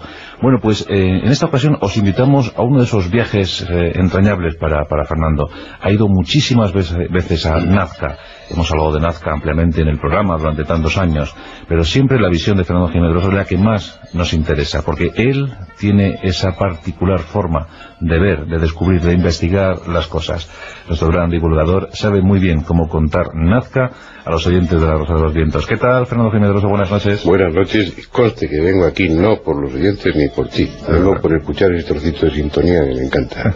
pues siempre tan sincero, ¿eh? una sinceridad aplastante.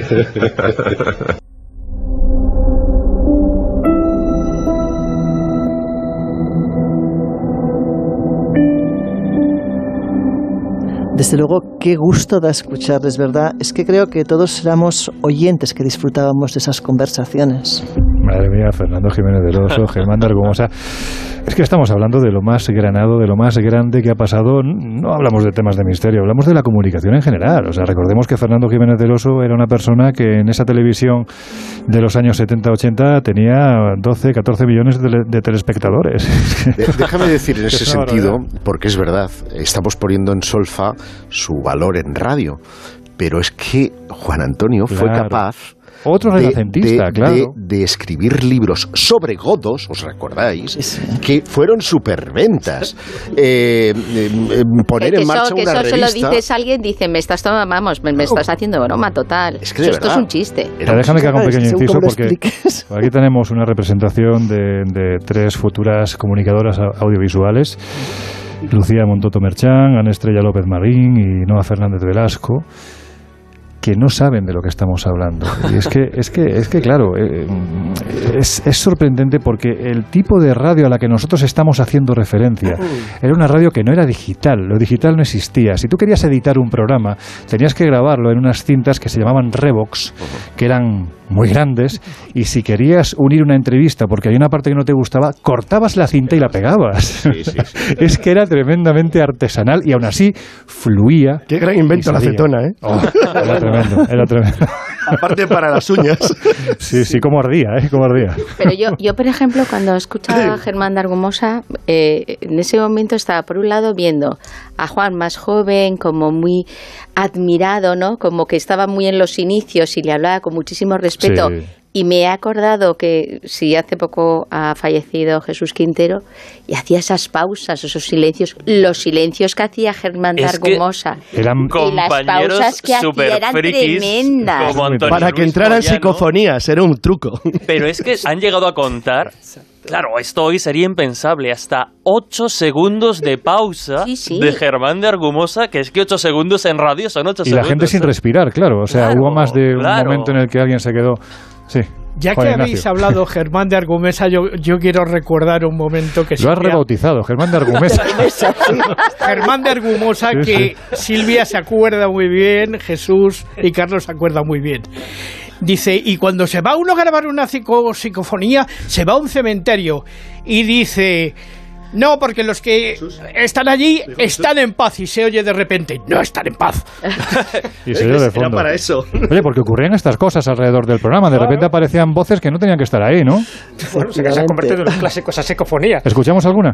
Además, yo creo que es la, la primera y posiblemente la única de una psicofonía que lleva la contraria. Hasta desde el más allá, Jesús. Sí, sí. Más allá. Sí, sí. Laura, ¿qué fue lo que ocurrió? Vamos a contar... eh, Pues precisamente, bueno, lo que estaban contando. O sea, yo creo que lo mejor es que lo escuchemos directamente. Pues venga, vamos a escuchar esa psicofonía, no del cementerio, sino directamente se grabó en el estudio. Sí, dime, dime. Parafonía curiosa, porque al establecer la pregunta hablo con Rowdy B, eso quiere decir que no hay visión por parte de la causa. Magnífico. Magnífico. Da gusto hablar con personas tan inteligentes. En efecto, es, esa, esa es una cuestión importantísima. Hablar con personas. Hablar con personas. Hablar con personas. Esto, en fin, esto no es nada que se haya editado, que se haya trabajado. No, no, esto es que ocurrió. De repente estaba Juan Antonio hablando con Germán de Argumosa. Mm, La verdad es que entender a Germán a veces era un poco complicado, pero es evidente que Cebrián, que era un tipo inteligente, pues lo entendió muy bien, así lo explicó, y en ese instante se oye, como en una especie de segundo o tercer plano, esa voz femenina que dice, ¿qué alumno? Sí, esto yo creo recordar que fue en Paso de La Habana y, y sí, sí, sí, pues eso, son de estas veces que a lo mejor eh, tú cuando estás eh, haciendo el programa no te enteras absolutamente de nada. Y después eh, a través de los oyentes que pues eso lo que hablábamos antes que lo grababan lo escuchaban y entonces ahí podían coger y revisarlo. Y entonces claro empezaron diferentes personas oye que, que se ha oído que no sé qué que no sé cuántos y efectivamente ya nosotros cogimos la grabación del programa porque siempre se grababa y lo efectivamente lo miramos y ahí está. Además es que es ultra nítida porque otras veces Sí, sí, sí, sabéis sí, que sí. tiene ese sonido sucio que suena como que parece que hay una especie de conexión.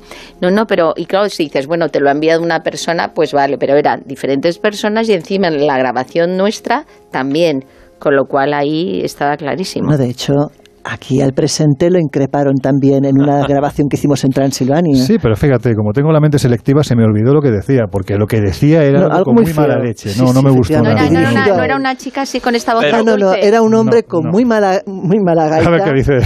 increpando Bueno, precisamente a Loren.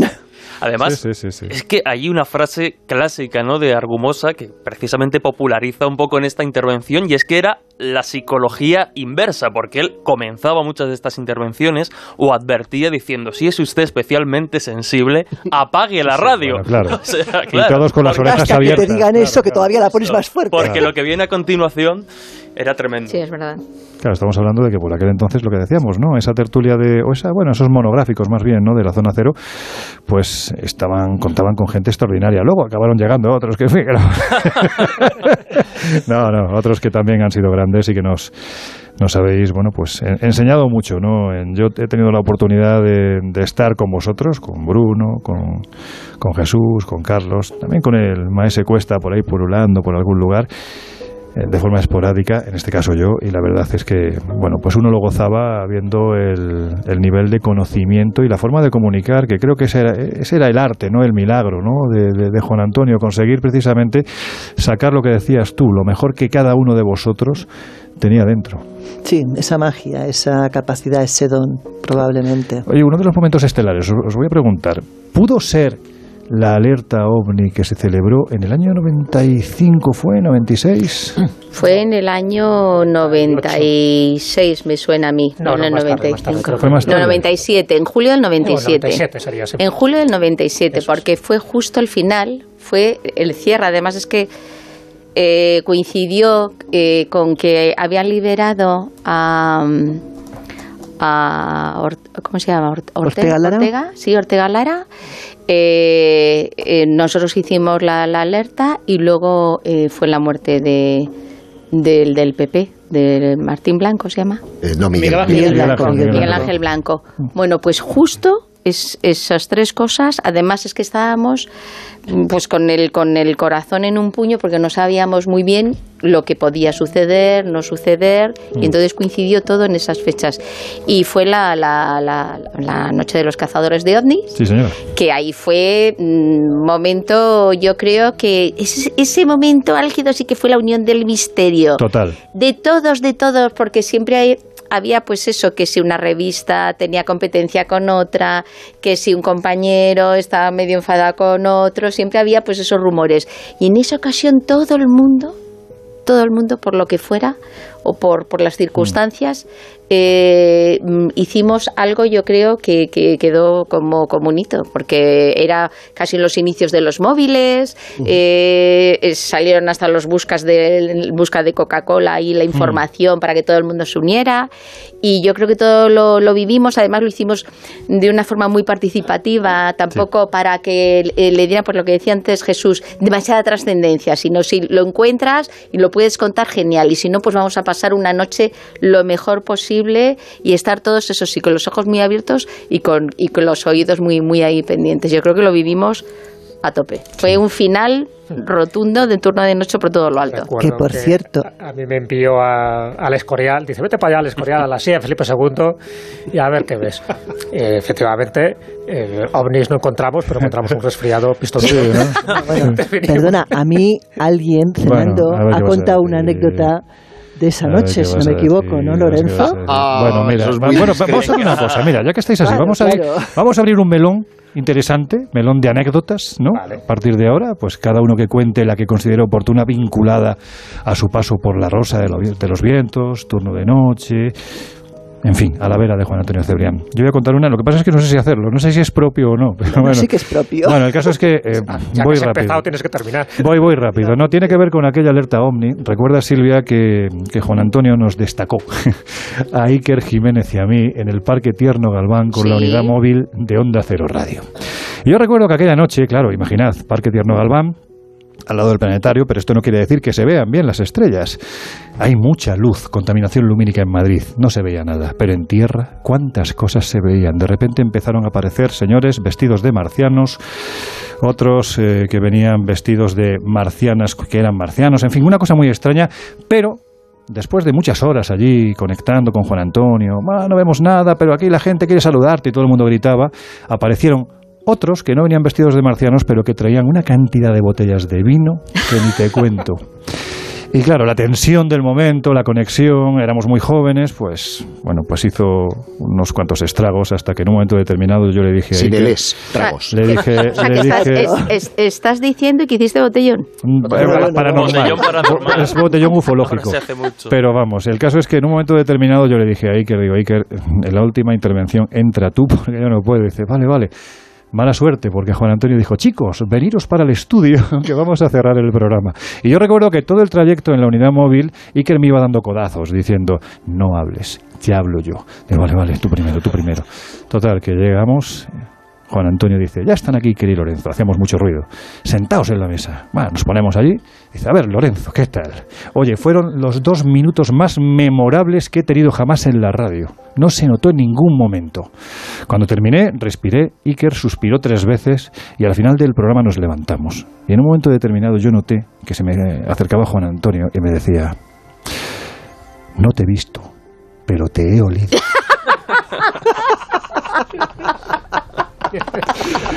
Ahí quedó. Además, una cierta aureola. Sí, Además envió a Sombrita también con vosotros. Sí, sí, sí, sí, sí, sí. Que Sombrita era Víctor Serrano que hacía de Sombrita. Esa ola de avistamientos. Bueno, venga, a ver, ¿quién continúa? Venga. No, yo recuerdo, por ejemplo, cuando empezamos ya con los monográficos, ¿no? Los monográficos Zona Cero, que claro, había que estar buscando misterios y ahí, bueno, sería por misterios. Los tocábamos prácticamente todos, pero una de las características, por eso, por, por el carácter que le daba siempre Juan Antonio, es que podíamos hablar de vampiros y de fantasmas y nos echábamos unas risas tremendas. Entonces mucha gente lo decía, dice, es que hables de temas terroríficos y encima nos reímos. ¿De qué forma que tenéis de contar? Algunos pensaban que era poco serio, pero otros agradecían precisamente el tono informal que le queríamos dar. Y, y también recuerdo que pusimos de moda uno de los mono- monográficos que íbamos repitiendo año tras año, que era a final de año las Profecías que no se van a que cumplir. no se iban a cumplir. No se cumplía ni una. Entonces eso ya era un hito, era, to- todo era apocalíptico, todo eran fines del mundo, o sea que no es algo nuevo. Y decía todo serio, anota, anota. Jesús, 22 de abril, meteorito. Yo tengo una- Tiene un clásico aquello. Yo tengo una anécdota que tú la recordarás bien, Lorenzo, porque estabas en ello. Yo publicaba mi primer libro, ya van 24, que se llamaba Lugares de Poder. Sí, señor. Y yo estaba aquí en la Rosa de los Vientos y tal, y eso, y de repente se me corrió. ¿Querrá Juan Antonio que hagamos una sección sobre ese tema? ¿Querrá o no? Yo tenía más miedo que, que, que, que un perro chico por preguntarle. Total, que al final me lancé y le dije, Juan Antonio, ¿por qué no hacemos una sección de lugares de poder? Y me dijo, el sábado empiezas. Por hablar. Lo veo muy claro, ¿eh? Lo veo clarísimo, vamos. O sea, en este caso... En los últimos años, que él era ya claramente, estaba- ya sabía perfectamente que era un mito en la radio, era una persona súper conocida y el líder de los horarios, los conocía perfectamente. Y decidió hacer una cosa muy rara, que es que hizo una versión paranormal del programa. Amplió el programa más allá de la estructura de la radio. Y entonces empezó a hacer una cosa que empezó por los seguidores, que había entonces, no existía niños y niñas, no existía entonces internet como ahora, no había, no había redes sociales y había una cosa que se llamaban foros, que era una cosa totalmente diferente y el foro Rosavientos tenía a- a varias decenas de miles de personas. Ujú. Era un foro gigantesco, uno de los grandes foros de la radio. Y eh, alguien, y como estaban todo el día comentando, eran forofos, aparte de ser un foro, y fans. Hablaban siempre de una cosa que Juan Antonio iba incrementando, que era Uf, acabamos de terminar por entre los informativos. No sabéis lo que ha sido la tertulia B Ah, es verdad. que Claro, hacemos cuando nosotros salimos de aquí. En todos los programas en directo seguimos hablando, todo el mundo sigue hablando después, eso pasa siempre. Pero él lo convirtió en una especie como de algo mágico, fantástico, donde se hablaba de cosas que no se podían decir en antena. En realidad hablábamos de chorradas, de fútbol, íbamos a una pequeña Coca-Cola o, o- o hablábamos un ratito, o íbamos al baño, es decir, no hacíamos absolutamente nada. Pero él había creado todo un mito que a mí me lo han sido preguntando durante años. ¿Y, y qué hablabais en la tertulia B que no se podía decir en antena? Es que se Digo, del cosas Madrid. muy No, no, no, que va, se hablaban cosas muy interesantes. Pero que es gracioso, es porque Esto sigue pasando la todavía gente estaba convencida de que había una especie como de submundo que por razones lógicas de discreción no se podía poner en antena, no sea que nos asustáramos todos. Pero eso es lo que yo decía al principio cuando hablaba de que dotaba a los personajes de un de un eh, era un era un psicodrama, en el fondo cada uno de vosotros erais personajes dentro de una de un contexto. Claro. Y eso no ha habido nadie capaz que haya eh, hecho eso posteriormente. ¿no? Bruno, ¿tú qué recuerdas así de, de anécdota? Porque tendrás muchas, seguramente. Muchísimas, eh, es decir, eh, uno se puede acordar, eh, fíjate, yo me acuerdo de una entrevista, yo me quedaba eh, a hacer eh, los eh, veranos, bueno, los veranos, los meses eh, de agosto y una semana más antes o una semana más eh, después y muy ocasionalmente recuerdo una vez un programa nada más, eh, o sea, pero me quedaba en el mes de agosto y le hicieron una entrevista a la vuelta de la temporada, al comienzo de, de septiembre, y le preguntaban, bueno, ¿qué tal? Con Bruno? Y dijo algo que a mí durante todo el mes me estaba preocupando y demostraba un poquito su carácter ante las cosas. Y su, yo creo que también es un mensaje para, para el mundo actual, ¿no? Le preguntaban, bueno, ¿y qué tal con Bruno tan polémico que es durante, durante este mes de agosto? Y dice, muy bien, solo nos han llamado de una embajada. Entonces, bueno, pues le quitaba hierro a las eh, cosas. Eh, y, y esa fue una contestación que dijo, bueno, es una contestación genial, porque él llevaba, eh, pues, pues, bueno, pues eh, nos llaman de una embajada que era Israel que protestaba por todo, ¿no? Pero, pero venía, era, eh, hacía de algo por lo que ahora la gente se enfada y discute mucho, hacía algo, hacía bromas, hacía, hacía algo muy natural eh, y quitaba polarización y enfado a las cosas. Eh, Ahora con esa Silvia os llaman de tres o cuatro, "Vale, ¿no? Claro, no, es que eh, ten en cuenta que yo lo entiendo, porque él ahora pues tiene posibilidad de hablar durante muchísimo más tiempo a la hora de la temporada, pero claro, cuando se le concentraba, pues entraban unas ganas tremendas. Entonces, claro, cuando nosotros veníamos de vacaciones, decía, bueno, a ver la que ha liado Bruno. porque ya sabía. Pero lo decía con Ya- buen ánimo. sí. Seguramente eh, ese el mensaje O sea- de enfrentarse a las cosas y a las diferentes opiniones y a las diferentes posiciones ante lo que sea en la vida, él lo hacía de buen ánimo, con humor, eh, con diversión, con bueno, con curiosidad. Yo creo que él daba un mensaje con ese comportamiento. Ojalá, ojalá el mundo, el mundo entero, no digo una cosa u otra, no digo, el mundo entero se enfrentara a la división de opiniones, a la división de opciones ante cualquier cosa de la forma en la que hacía Juan Antonio en un medio de comunicación. Ojalá. Jesús, nos quedan unos minutitos para llegar ya de nuevo a las 3 de la, de la mañana. Mm, Vamos a ver qué nos están contando nuestros oyentes. Pues mira, empezamos con otro rosaventero de lujo que además ha sido parte de este equipo, Alex Fidalgo. Qué maravilla ¡Hombre! esto que estáis haciendo. Aquí disfrutando al otro lado y recordando el privilegio que supuso haber pasado por la Rosa de los Vientos. Os mando un abrazo grande a todos. Pedro Heredero dice Juan Antonio Cebrián era único y contagiaba alegría y pasión por la historia y por la vida con su voz tan especial. Un verdadero maestro. Laia, también una buena alumna del Colegio Invisible, llevo hora y media diciendo que debería irme a dormir y aquí estoy enganchada al programa de Cole Invisible. Con los pelos de punta de la emoción me tiene este especial. También otro oyente, gran homenaje a Juan Antonio Cebrián en este su aniversario. Un gigante de la radiodifusión española. Para los más jóvenes, ya lo hemos recomendado, pero insiste, buscad sus podcasts, especialmente los pasajes de la historia. Están, están en la, en la página web de Onda Cero también, en este especial que se ha realizado. Eh, Bueno, pues eso, www.ondacero.es, todos los pasajes, todos los pasajes de la historia. Ahí tienen desde luego para, para echar un buen rato porque hay muchísimos y menos mal. Rafa dice, no se me olvida aquellas noches escuchando el programa en mi Walkman en la cama y perdón por la expresión cagao perdido, escuchando los especiales de psicofonías. Pero a pesar de esto no podía quitarlo. También nos dicen el día que permitió, recuerda, ¿no? Como anécdota, el día que permitió 45 minutos a un oyente hablar seguido en tribuna libre, que era una de esas secciones que, que tenían, ¿no? En aquel entonces en La Rosa de los Vientos. José de Francisco.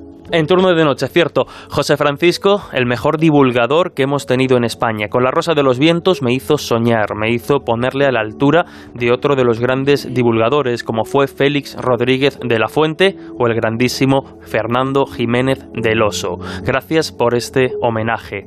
Carlos dice que recuerdos, eh, estos, esta clase de secciones y estas voces, desde luego me llevan a esos tiempos.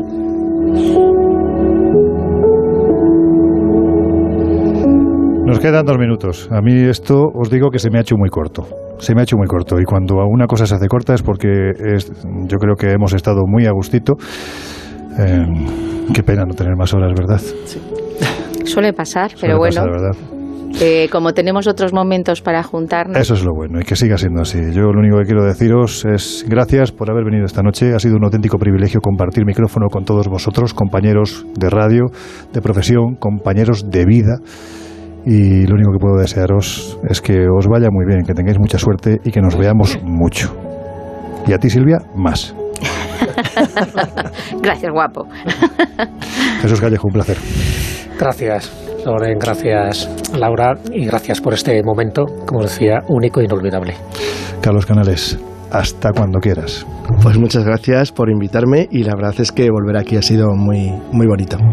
Bruno Cardeñosa, amigo, compañero, estamos uno al lado de otro casi, podemos decir. Seguimos viéndonos. Por supuesto, aquí en Onda Cero te escuchamos a ti. El, eh, continúas hasta las eh, hasta las 4. Sí, sí, seguimos hasta las 4. ahí, que los oyentes estén ahí, porque hay Colegio Invisible hasta las 4 esta madrugada. Y el sábado para la noche, Silvia eh, le hace, y le hacemos en La Rosa de los Vientos, un homenaje también a Juan Antonio Cebrián en el programa que creó hace nada menos que 25 años, un cuarto de siglo, que la radio también también tiene, tiene tela. Que estén atentos, que estén atentos a este programa especial, también en La Rosa de los Vientos, en su programa, en su creación, con todo el equipo que le quiso y que sigue ahí, a pie de calle, a pie de, bueno, pues haciendo fuerza, ¿no? Para que el formato siga siendo lo que fue. Juan Ignacio, 10 segundos, un placer absoluto, amigo. Bellos como escarpias. bueno, pues al resto del equipo tenéis, os tenéis que quedar todavía un poquito más. Estamos hasta las 4. Hoy le vamos a hurtar a Salas su hora, pero yo creo que es por un buen motivo. Así que nada, os dejamos en la compañía de nuestros, valga la redundancia, compañeros de los servicios informativos de Onda Cero Radio. Enseguida volvemos, con mucha emoción.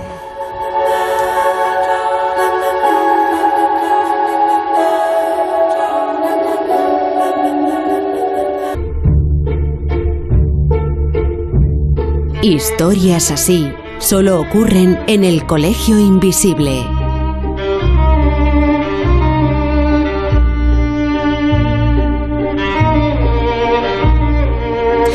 Bueno, pues ya estamos de vuelta en esta tercera hora del especial Juan Antonio Cebrián que estamos realizando hoy acompañados de muchos amigos, los que están y ojo, los que faltan por salir a la pizarra de estas pizarras verdes de tiza, que aquí todavía somos poco digitales. Porque Laura Falco, otro, otro histórico, podemos decirlo así, de la Rosa de los Vientos, del equipo de Juan Antonio Cebrián, que tampoco ha querido faltar a la cita, ha sido pues Fernando Rueda.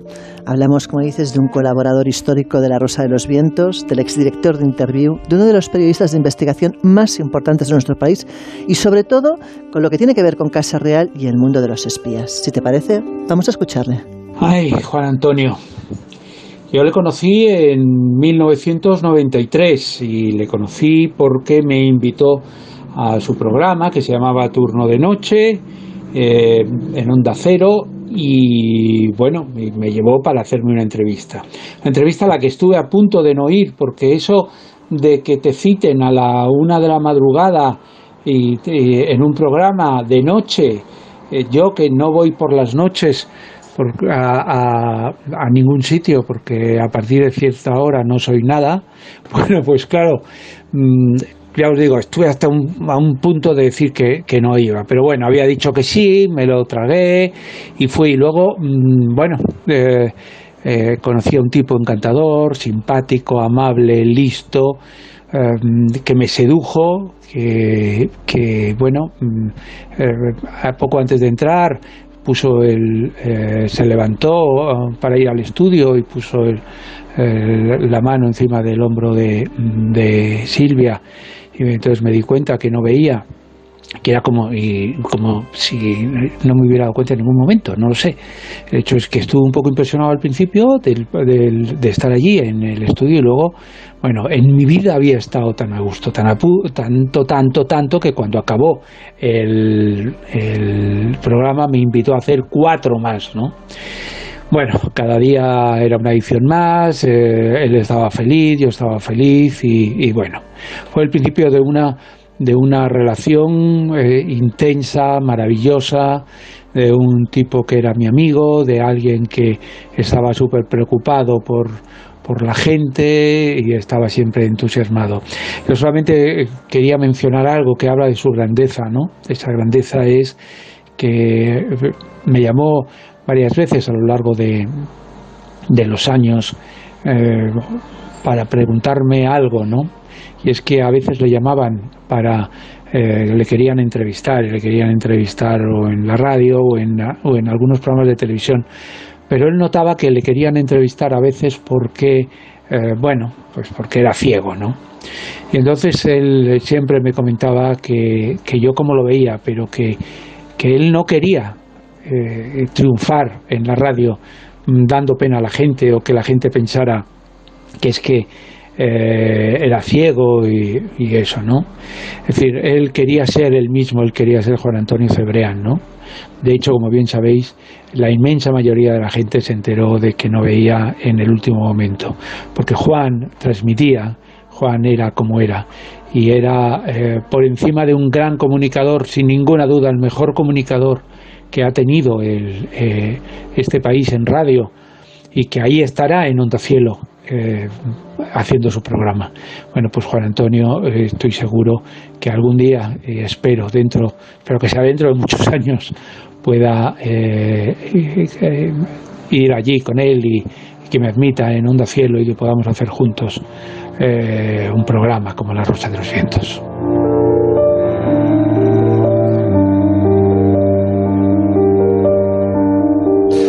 Grande, grande Fernando Rueda. Como grandes son los siguientes que vais a escuchar, también parte del equipo. Déjame decir solo una cosa, muy, muy, rápido. Muy, muy, rápido. Y es que me ha llamado la atención que pusiera el acento Rueda en el tema de la invidencia, ¿no? de, de su ceguera, porque a mí, siempre que me veía, siempre decía, qué bien te veo. Sí, sí, sí, sí, sí, sí. Él siempre, ya lo hemos hablado, ¿no? Él siempre quiso dejar eso a un lado, él era un gran comunicador, él hacía lo que hacía y no quería que nadie sintiese ningún tipo de, vamos a decirlo así, de piedad, ¿no? O, o pena, o algo para... O, sí, efectivamente, o compasión por, por él. Pero en fin, estábamos diciendo que si hay otros históricos que formaron parte del equipo de Juan Antonio Cebrián, esos fueron José Manuel Escribano, que todavía sigue hoy en La Rosa de los Vientos, es el hombre del cine, Raúl Sinovas, Sogún, el hombre del cómic y por supuesto aquel aquel que yo creo que también fue un apoyo fundamental de, Juan Antonio Cebrián, hizo los veranos con Bruno Cardeñosa en La Rosa de los Vientos, Martín Espósito. Vamos a escucharlos. Querido Juan Antonio, me dicen que te fuiste hace 15 años, pero yo sé que no es verdad. Sé que sigues aquí presente. Te siento a mi lado ahora mientras escribo la crítica de la última película de Jaime Rosales, igual que te sentía en aquel pequeño estudio de Velázquez, cuando empezábamos la maravillosa aventura del turno de noche, y también en Capitán Haya, en Rosales, o en estos estudios tan modernos de ahora. Estás aquí, y seguimos pendientes del cine que tanto te gusta, el de tus amigos Robert Redford, Robert De Niro, Jodie Foster y el de nuestros grandes maestros europeos, Ken Loach, Sorrentino y los queridos franceses René, Truffaut, Godard, que si te lo encuentras y no te saluda, no se lo tomes en cuenta, ya sabes cómo es. Y desde luego, el jefe de todo esto, el gran Clint Eastwood, que por cierto me ha dicho que piensa seguir haciendo películas solo para que yo te las pueda seguir contando. Así que ya sabes, no te alejes mucho porque queremos seguir contando contigo y sintiendo tu magia en los micrófonos, sintiendo como siempre que estás aquí, vivo, muy vivo en el corazón de todos tus amigos. Hablar de Juan Antonio Cebrián es hablar de la radio cultural y de divulgación con mayúsculas. Antes de series, antes de películas, antes de que fuera mainstream, creó la primera sección de cómic en una radio a nivel nacional y se lo entregó a un chiquito de Salamanca que nunca había cogido un micrófono, nunca había estado delante de uno, y le dijo, muestra la pasión que tienes cuando hablas conmigo. Fue tan fácil, fue tan sencillo el poder contar cada noche y hablar de autores, hablar de cómics, hablar de tebeos, hablar de chascarrillos, reírnos, cantar y disfrutar porque nos hacía brillar. Creó la radio para nosotros. Y gracias a eso, 15 años después, seguimos a todo aquel que nos quiera escuchar contando todo lo que nos apasiona, honrándole y disfrutando de cada minuto como Él nos enseñó a hacerlo. 15 años después, somos hijos divulgativos de, Juan Antonio, siempre nos quedará eh, ese mérito, ese honor de poder contar, de poder disfrutar cada una de las páginas y de las viñetas como si lo hiciéramos con él. Fuerza y honor. Sí, he alcanzado su edad, pero jamás llegaré a tener su sabiduría. De mente ágil, audaz, inteligente, tenaz. Supo crear hace dos décadas la radio que hacéis hoy. La pergeñó, la puso en práctica y os la legó. Tuvo la habilidad de aunar dos mundos tan opuestos como el de los muertos y los vivos, creando con ingenio y versatilidad contenidos que son hoy una referencia para quienes mañana quieran emprender su viaje a través de los 32 rumbos de la vida de colores, ilusiones y pasiones que despierta la radio, esa radio que tanto queremos y que está al alcance solo de unos pocos. Juan Antonio Cebrián, el maestro que tanto nos enseñó y que nunca se marchó. Fuerza y honor. Josep, da igual el tono, lo que se diga, el contenido, pero lo que destilan las palabras de todos los compañeros que han pasado a lo largo de este programa de hoy, programa especial Juan Antonio Cebrián, es el tremendo respeto y cariño que se le tenía y que se le tiene. Sí, y fíjate, eh, a lo largo de estas dos horas hemos puesto en solfa un montón de virtudes en su faceta profesional. Pero hay algo de lo que no hemos hablado y es que Juan Antonio Cebrián era una gran persona, un gran amigo, que más allá de tus cuestiones profesionales, te llamaba para saber cómo estabas o cómo se encontraba, si había alguna dificultad, y eso es de buena persona. Y hay en el mundo personas buenas y personas malas, y él fue un gran profesional y una gran persona. Jesús, ¿te parece que en estos tres, cuatro minutos que nos quedan, sepamos que nos están contando los bueno, los verdaderamente importantes, ¿no? Los Pues sí. invisibles, escobuleros, milenarios, dragonautas, seguidores de Espacio en Blanco, en fin, Hoy- tanta hoy gente todos- que está ahí al otro lado. Y, por unidos. supuesto, Rosaventeros, claro. Todos unidos en este recuerdo. Santi Alonso nos decía un grande, tuve la suerte de conocerlo, de grabar alguna sección con su equipo mientras hice mis prácticas de técnico de sonido en Onda Cero cuando estaban en Pintor Rosales a mediados de los 90. Fue un, fue un gran palo cuando me enteré. Qué gran locutor y persona, dice Juan González. Siempre recordaré las psicofonías y las entrevistas que hacía y sobre todo esa tertulia Zona Cero, pues que hoy estamos de alguna forma recordando. También nos dicen, adoraba a Juan Antonio. Lo escuché un día de casualidad ya hace muchos años y nunca lo dejé de escuchar. Un día como hoy encendí la radio y escuché una música que no dejaba de sonar. Estaba muy impaciente. Se hizo un silencio. No me lo creía. He llorado tanto. Y seguro que hoy muchos están descubriendo también a Cebrián, ¿no? Y empiezan a, a escuchar esas secciones. Que Miquel lo hagan, que merece la pena que lo hagan. Miquel Navarro, otro buen compañero y amigo también de este programa, dice, comencé a escuchar a Juan Antonio con 19 años. Dos años después me inicié profesionalmente en radio. Han pasado 23 años y sigo vinculado a las ondas gracias a él. Gracias por regalarnos esta noche en Cole Invisible. Víctor Álvarez, ¿cómo olvidar los pasajes de la historia? La mítica tertulia de las cuatro Cs, sus libros, alguno firmado, escuchando Onda Cero desde Islandia. Una Desde bella. Islandia, madre Sí, mía. sí, sí. Ahí hace frío, ¿no? No como aquí. Y bueno, como veis, la, la tónica general de los comentarios es ese buen rollo, ese gran recuerdo que se tiene de, de Juan Antonio y lo mucho que en cierto modo se le echa de menos, ¿no? Que hoy lo estemos recordando, pues ha, ha hecho despertar muchas sensaciones y emociones en, en no solo los invisibles, sino como decías, ¿no? En tantas personas que escuchaban y han escuchado otros, otros programas y que hoy, bueno, pues se dan, se dan cita aquí para recordarlo.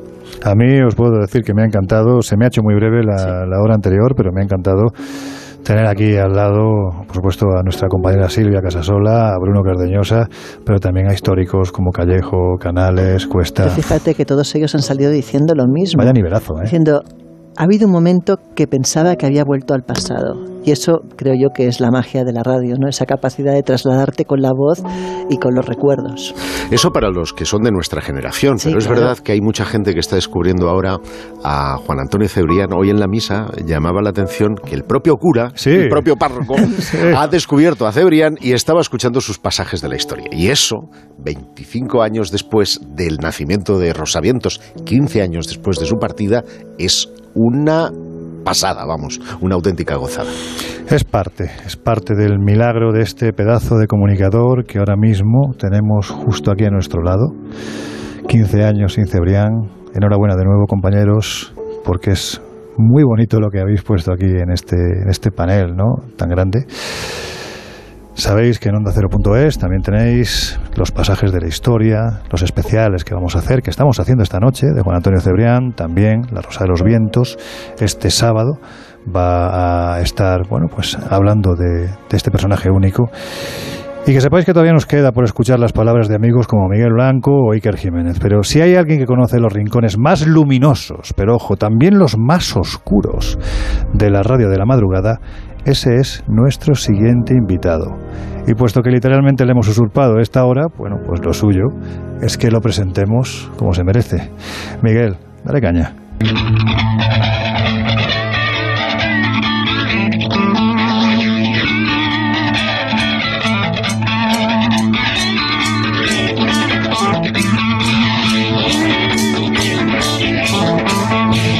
Bueno, pues más que un compañero, un amigo, más que un amigo, un hermano de las ondas. Querido José Luis Salas, ¿cómo estás?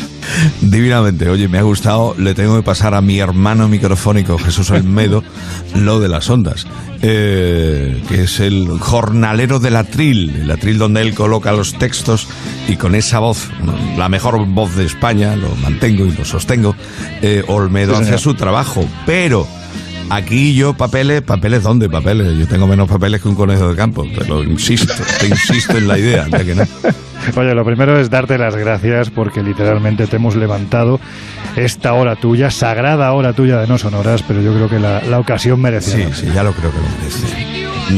No me hago a la idea ni al cuerpo de que han pasado 15 años de, Sí, señor. de la despedida, del adiós de, de Cebri, de Cebrian. De verdad, te lo digo en serio.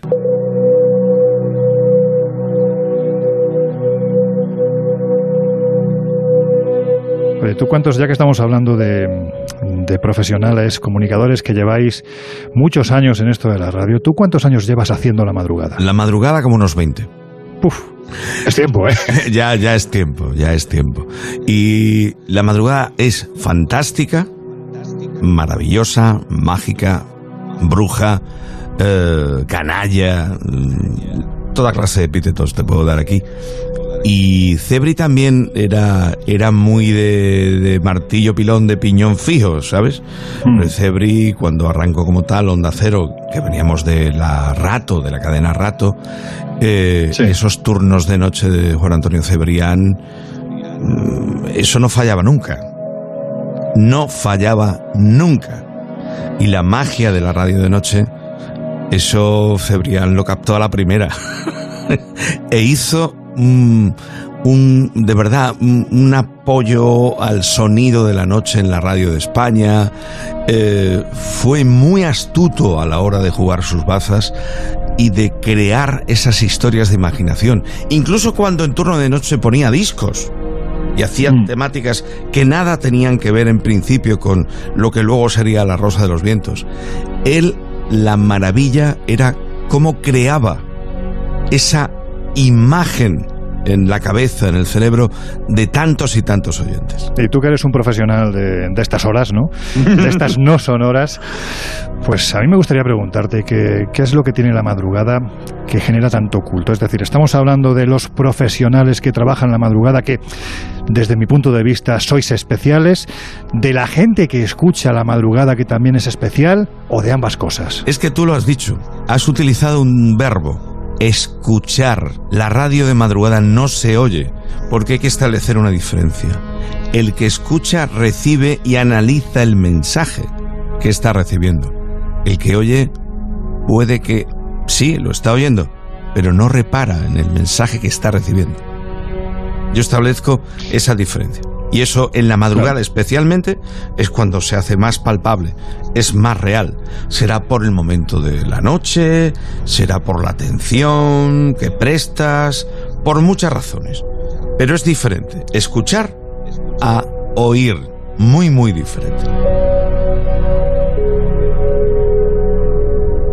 Bueno, pues estos minutos están sirviendo también como un homenaje a todos aquellos que trabajáis estas duras horas. Como decimos, es que o lo llevas en la, en la masa de la sangre, es decir, o es una vocación pura y dura, o si no es muy difícil de hacer. Y si hubo un auténtico maestro de la madrugada fue precisamente nuestro querido Cebri, ¿no? Juan Antonio Cebrián. Correcto. Y hay que decir, que esto yo no sé si mucha gente lo sabe, pero es que tú fuiste literalmente el primer colaborador de Cebrián de cuantos han pasado por aquí a lo largo de esta noche, ¿verdad? Cierto. Yo es que ni Cuéntanos siquiera. eso. Vamos a ver, ni siquiera había empezado su histórica Rosa de los Vientos.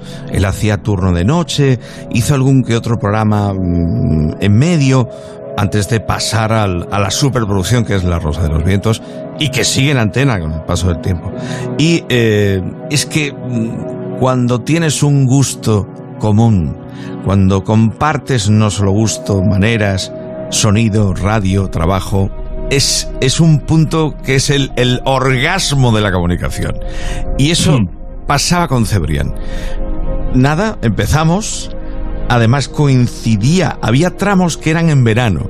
Yo en verano, mm, hace muchos años, yo iba empotrado, es como se llama en el argot periodístico, en, con equipos de reporteros fotógrafos paparazzis, vamos a decirlo claro, las primeras cámaras de televisión, porque esto- lo de programas del corazón, sin mencionar ningún canal ni ningún programa para no molestar a nadie, y yo me iba con los equipos tanto de, de televisión como los fotógrafos. Y eso era de noche. Lo interesante sucede de noche. El, Detrás de famosas, famosos eventos, eventos no oficiales, que eran los más divertidos, también los más jodidos, todo se ha dicho. Y yo recuerdo que todas las noches él me llamaba en directo, primeros teléfonos móviles, ojo, que a veces eso era maravilloso cuando funcionaba bien, pero cuando no funcionaba daban ganas de estrangular a alguien. Entonces había que buscar los sitios. Aquí parece que venga, venga, quédate ahí, venga, venga, perfecto.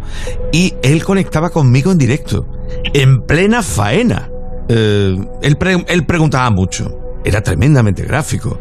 Estaba obligado a serlo. Su invidencia prácticamente lo obligaba. Es así.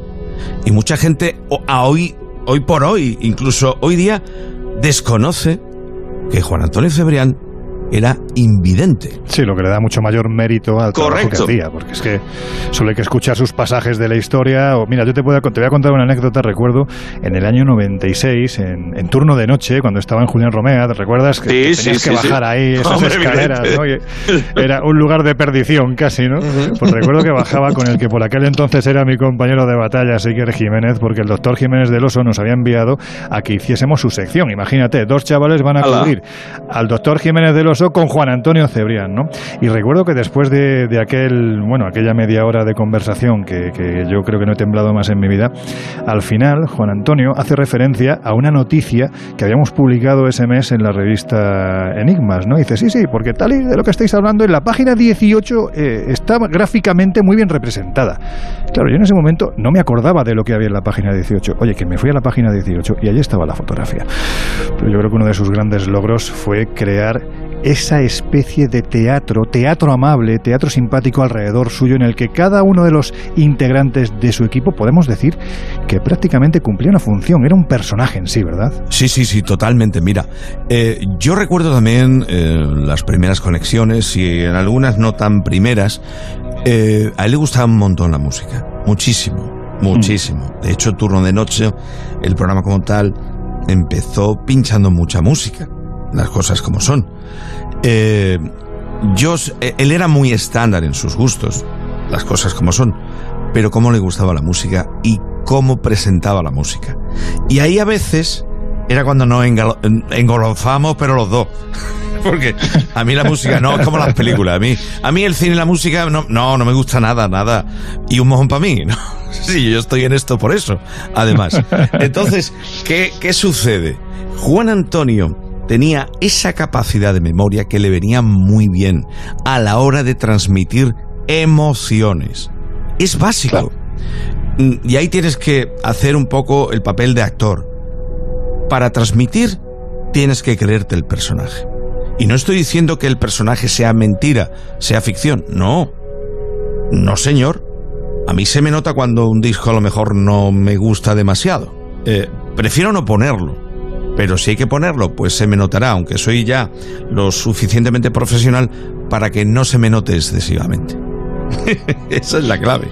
Y yo recuerdo eso, eh, es que se me están viniendo a la cabeza tal tropel de, de vivencias, de emociones, de sentimientos, esas conexiones de noche, cómo, cómo él alargaba, sabía cómo alargar, eh, aunque yo había veces, Juan Antonio, que yo estoy hoy fatal, que hoy, hoy estoy que me caigo, hoy estoy que no, además venimos de una bronca que hemos tenido en un sitio, tal y que igual, él le sacaba... Pero que sea muy fuerte, cuidado que me van a pillar, ¿no? También, claro. Sí, no, no, no, en serio. Y, y también era puñetero, ¿eh? Porque bastaba que le dijera, oye, que es que hemos tenido problemas.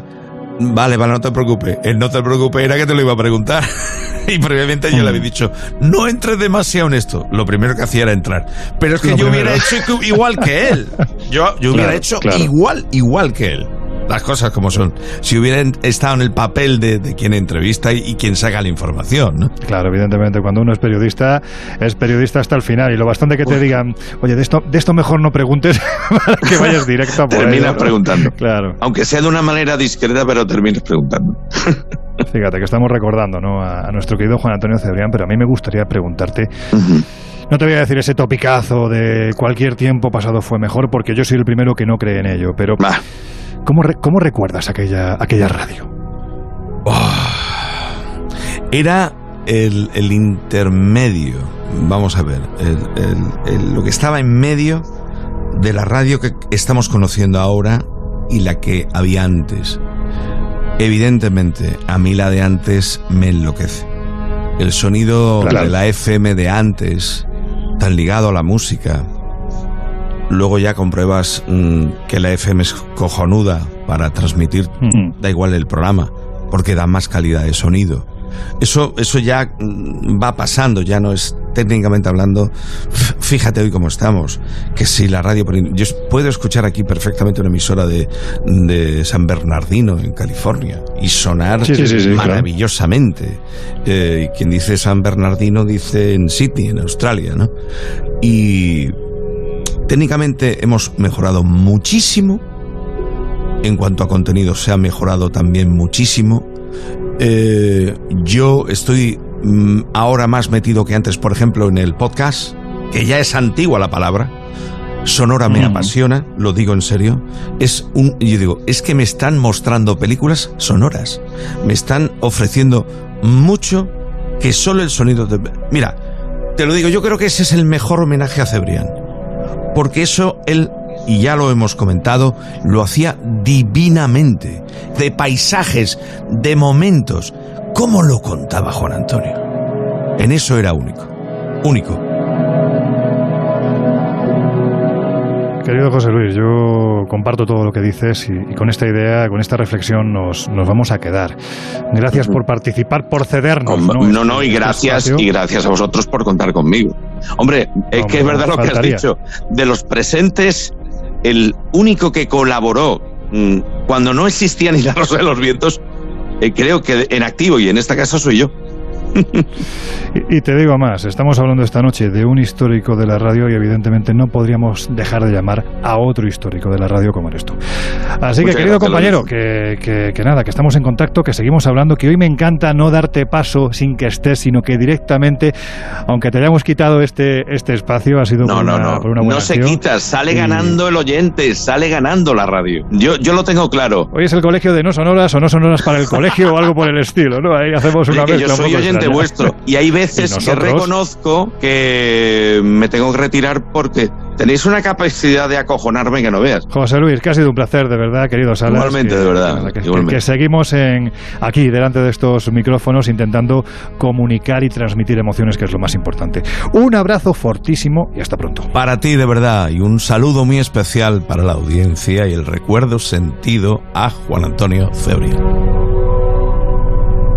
El Colegio Invisible. Los jueves de una y media a dos y media de la madrugada en Onda Cero. Bueno, pues seguimos surfeando la madrugada a través de las ondas y, y, Laura, si te parece vamos a montarnos, como decimos muchas veces, en nuestra particular máquina del tiempo para retroceder un par de décadas atrás. Porque hay que decir que esa madrugada radiofónica, especialmente los fines de semana, era absolutamente trepidante. Había competencia en nuestros temas. Hay que decir que era sana, pero era competencia al fin y al cabo, ¿no? Y, además, pues los compañeros intentaban lograr ese dato, esa exclusiva, ese contenido que los diferenciara del resto.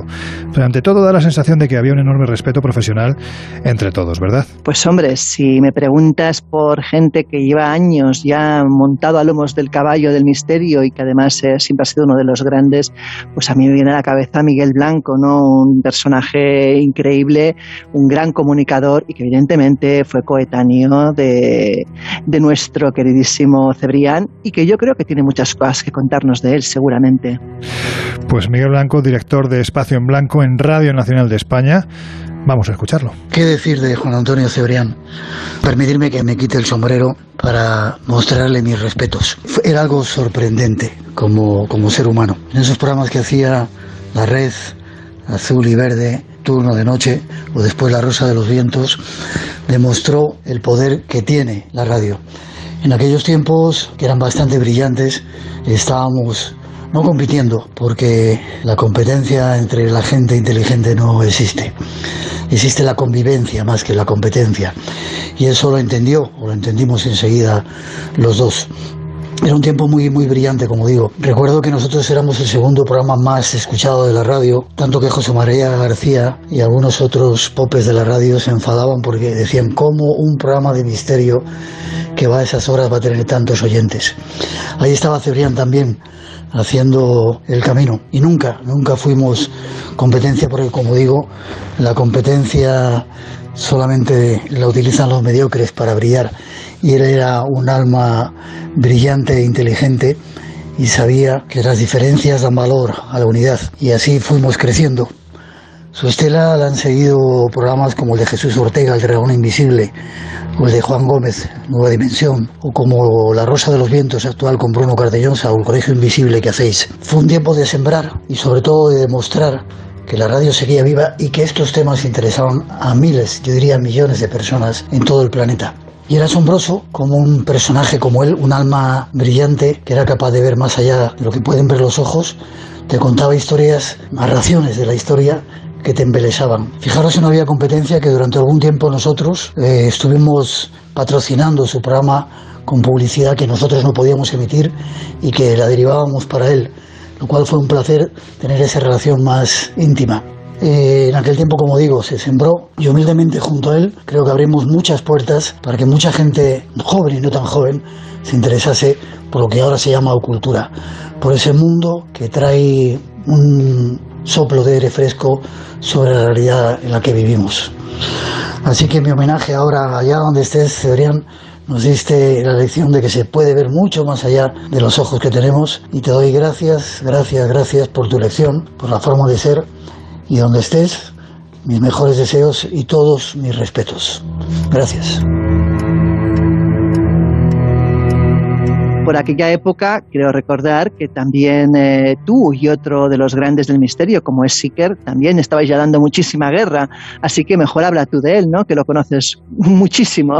Pues sí, por aquellas fechas yo, yo recuerdo que, que, bueno, pues mm, estábamos ya llamando a las puertas de Enigmas, desde luego ya estábamos con el equipo de Fernando Jiménez del Oso. Y Fernando, que era colaborador de Juan Antonio, pues eh, digamos que era una persona a la que no le gustaba trasnochar. Fernando era muy de costumbres, muy británico en ese sentido. Él llegaba a su horita, cenaba, leía y luego a dormir. Entonces, claro, que de repente alguien le convocara, como hacía Juan Antonio, le convocaba los miércoles a las 11 de la noche, porque hay que decir que por aquel entonces turno de noche eh, creo que se emitía de lunes a jueves. No sé si también el viernes, pero desde luego sí de lunes a jueves. Y, nada, pues Fernando aguantó tres, cuatro emisiones y a la quinta dijo que estaba enfermo y, oye, iros vosotros para allá y le contáis lo que queráis del número que acaba de salir y para allá que nos fuimos. Y la verdad es que te puedes imaginar, ¿no? Fue un, impacto importante encontrarnos por primera vez con, Juan Antonio Cebrián. Pero yo creo que ese respeto que después se convirtió en amistad y que se mantuvo durante muchísimo tiempo, pues si te parece, a mí también me gustaría que nos hablara de ello Iker Jiménez. Hola amigos, la vida me dio la oportunidad de tratar a Juan Antonio en diferentes planos. Ese podría ser el resumen. Sabéis que no soy muy bueno resumiendo precisamente. Pero fui aficionado, como cuando se es cocinero antes que fraile. Fui seguidor, oyente de esas noches interminables con Germán de Argumosa, con aquel ambiente tan especial que uno imaginaba y luego descubría envuelta de ese humo de cigarro tan prohibido hoy y que tanta autenticidad le daba a las conversaciones porque las empacaba de una forma. Se hablaba con otra gravedad, yo creo. Lo podría decir muy bien Fernando Jiménez del Oso en sus programas de Más Allá, por ejemplo. Era otra época, efectivamente, y hablamos de hace casi 30 años. Fui, lo primero, un seguidor. Recuerdo perfectamente con Lorenzo la emoción de cuando nos empezó a tratar, empezó a llamar, fue entrañable, fue un amigo, el shock que imagino que ya se ha comentado de darse uno cuenta de que el maestro radiofónico que también comunica y que es un gigante, un coloso de las ondas, resulta que no puede ver. Y eso, eso no es una pequeña piedra en el camino. Eso hace que la historia de superación personal, pues realmente sea épica. O sea, no, no he conocido un caso parecido. Es que además él hacía todo lo posible porque eso fuese una mínima circunstancia. No te daba ni pie, ¿no? A, comentarlo. Imagino que quedaba dentro de su historia personal, del proceso de reconstrucción que uno tiene que hacer y de la ayuda de esa hada madrina que siempre ha tenido al lado, que es Silvia. Y luego tuve eh, la tercera visión, el tercer plano, que es el de ser competencia. Digo esto porque no creo que le haya pasado a muchas personas. Yo fui aficionado, seguidor, fui compañero, colaborador, digamos puntual, esporádico, pero fueron muchas decenas de visitas a aquel mítico estudio del que recuerdo, pues no sé, hasta el color y el ambiente, ¿no? En Pintor Rosales. Y después tuve que pelear, entre comillas, con Juan Antonio. Era mi obligación de profesional. Él lo sabía muy bien y yo también. Recuerdo que estuvimos en una cena con varias personas y que precisamente en una de las aristas ¿no? de, esa gran tabla casi de caballeros medievales pues estaba Silvia, estaba Carmen, estaba Juan Antonio y estaba yo. Y hablamos de muchísimas cosas. Y muchísimas cosas quedaron truncadas. Truncadas de esa manera, muy injusta, yo creo que sinceramente muy injusta, pero que al mismo tiempo envuelven de mito a lo que ya era una leyenda de por sí. Eh, esa partida eh, en plenas facultades vitales, en pleno momento de expansión, de éxito, pues yo creo que es más triste, pero al mismo tiempo tiene todo ese aura que no sé qué valor puede tener. Quizá para los seres queridos poca. Para los que en el fondo tenemos algo de seguidores y de deudores y que hemos bebido de la semilla también radiofónica, como de tantos otros maestros, pues sí que nos puede parecer que, que hay una especie como de envoltura, ¿no? Mítica, que trasciende el tiempo y el espacio, que está ahí. Y por otro lado, yo lo que siempre quise es, eh, con el máximo honor y la máxima fuerza, eh, tener la mayor cantidad de oyentes, ser mejor si es posible, tener a personas que incluso, aun compartiendo el espacio radiofónico, prefirieran estar con nosotros. Luego nos dimos cuenta, creo que ambos, que al final la familia milenaria y la familia Rosaventera pues compartían muchas aficiones comunes, como es lógico. En unos programas que salvando las posibles diferencias, salvando las posibles, digamos, adhesiones o filias y fobias, son programas donde se discurría, donde se reflexionaba, donde se intentaba aprender, donde se intentaba entretener. En definitiva, cosas rarísimas, sobre todo hoy. No sé qué hubiera dicho Juan Antonio de la comunicación hoy, eh, porque en estos 15 años han pasado muchas cosas. No sé si para bien, creo que no. Pero éramos programas que intentábamos añadir cosas buenas a las neuronas en general. Y eso ya es rara avis, ¿no? Así que yo, con mucho orgullo, siempre he sabido que jamás pienso un milenario ha podido hacer un desdén o, decir algo ¿no? peyorativo de la Rosa de los Vientos, muy al contrario. Sabía perfectamente que esa comuna existía y por eso fue una competencia sanísima el tiempo que duró. Fuimos durante cinco años competencia en las ondas, en la cadena Ser y en Onda Cero. Y la verdad me hubiera encantado que, que hubieran sido muchos más y que ahora mismo siguiésemos siendo competencia, siguiésemos peleando porque para eso somos profesionales y siguiésemos luchando por tener más oyentes. Eh, no pudo ser, no pudo ser, pero lo que sí pudo ser es que nunca, nunca jamás los oyentes de la radio de ciertas generaciones nunca jamás olvidarán el legado de Juan Antonio Cebrián. Por añadir algo más, ya me conocéis, tuve que hacer un programa que nunca hubiera querido hacer. Lo hicimos de la manera que supimos en esa noche terrible.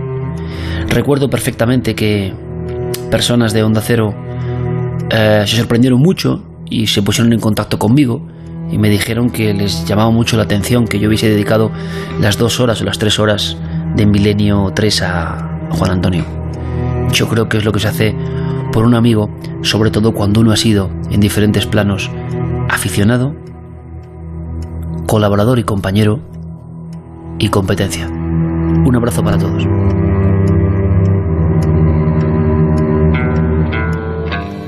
People are strange when you're a stranger. Faces look ugly when you're alone. Women seem wicked when you're unwanted. Streets are uneven when you're down. When you're strange. Si hubo una sección que Juan Antonio Cebrián bordó como ninguna, esos fueron los pasajes de la historia, porque hay que decir que este hombre logró que como si se tratase de un corresponsal que está en primera línea de fuego, por ejemplo, de la batalla de Waterloo, o en el paso de las Termópilas mientras Leónidas y sus 300 espartanos se encomiendan a los dioses, literalmente consiguió que visualizásemos aquellos instantes, llevado por algo tan aparentemente sencillo pero a la vez tan sumamente complicado como era su extraordinaria narración. Juan Antonio Cebrián fue el mejor divulgador histórico de su momento y por eso queremos cerrar el Colegio Invisible Especial de hoy con uno de ellos, recordando precisamente la figura histórica favorita del propio Cebrián, el gran Alejandro Magno, en uno de sus pasajes de su historia.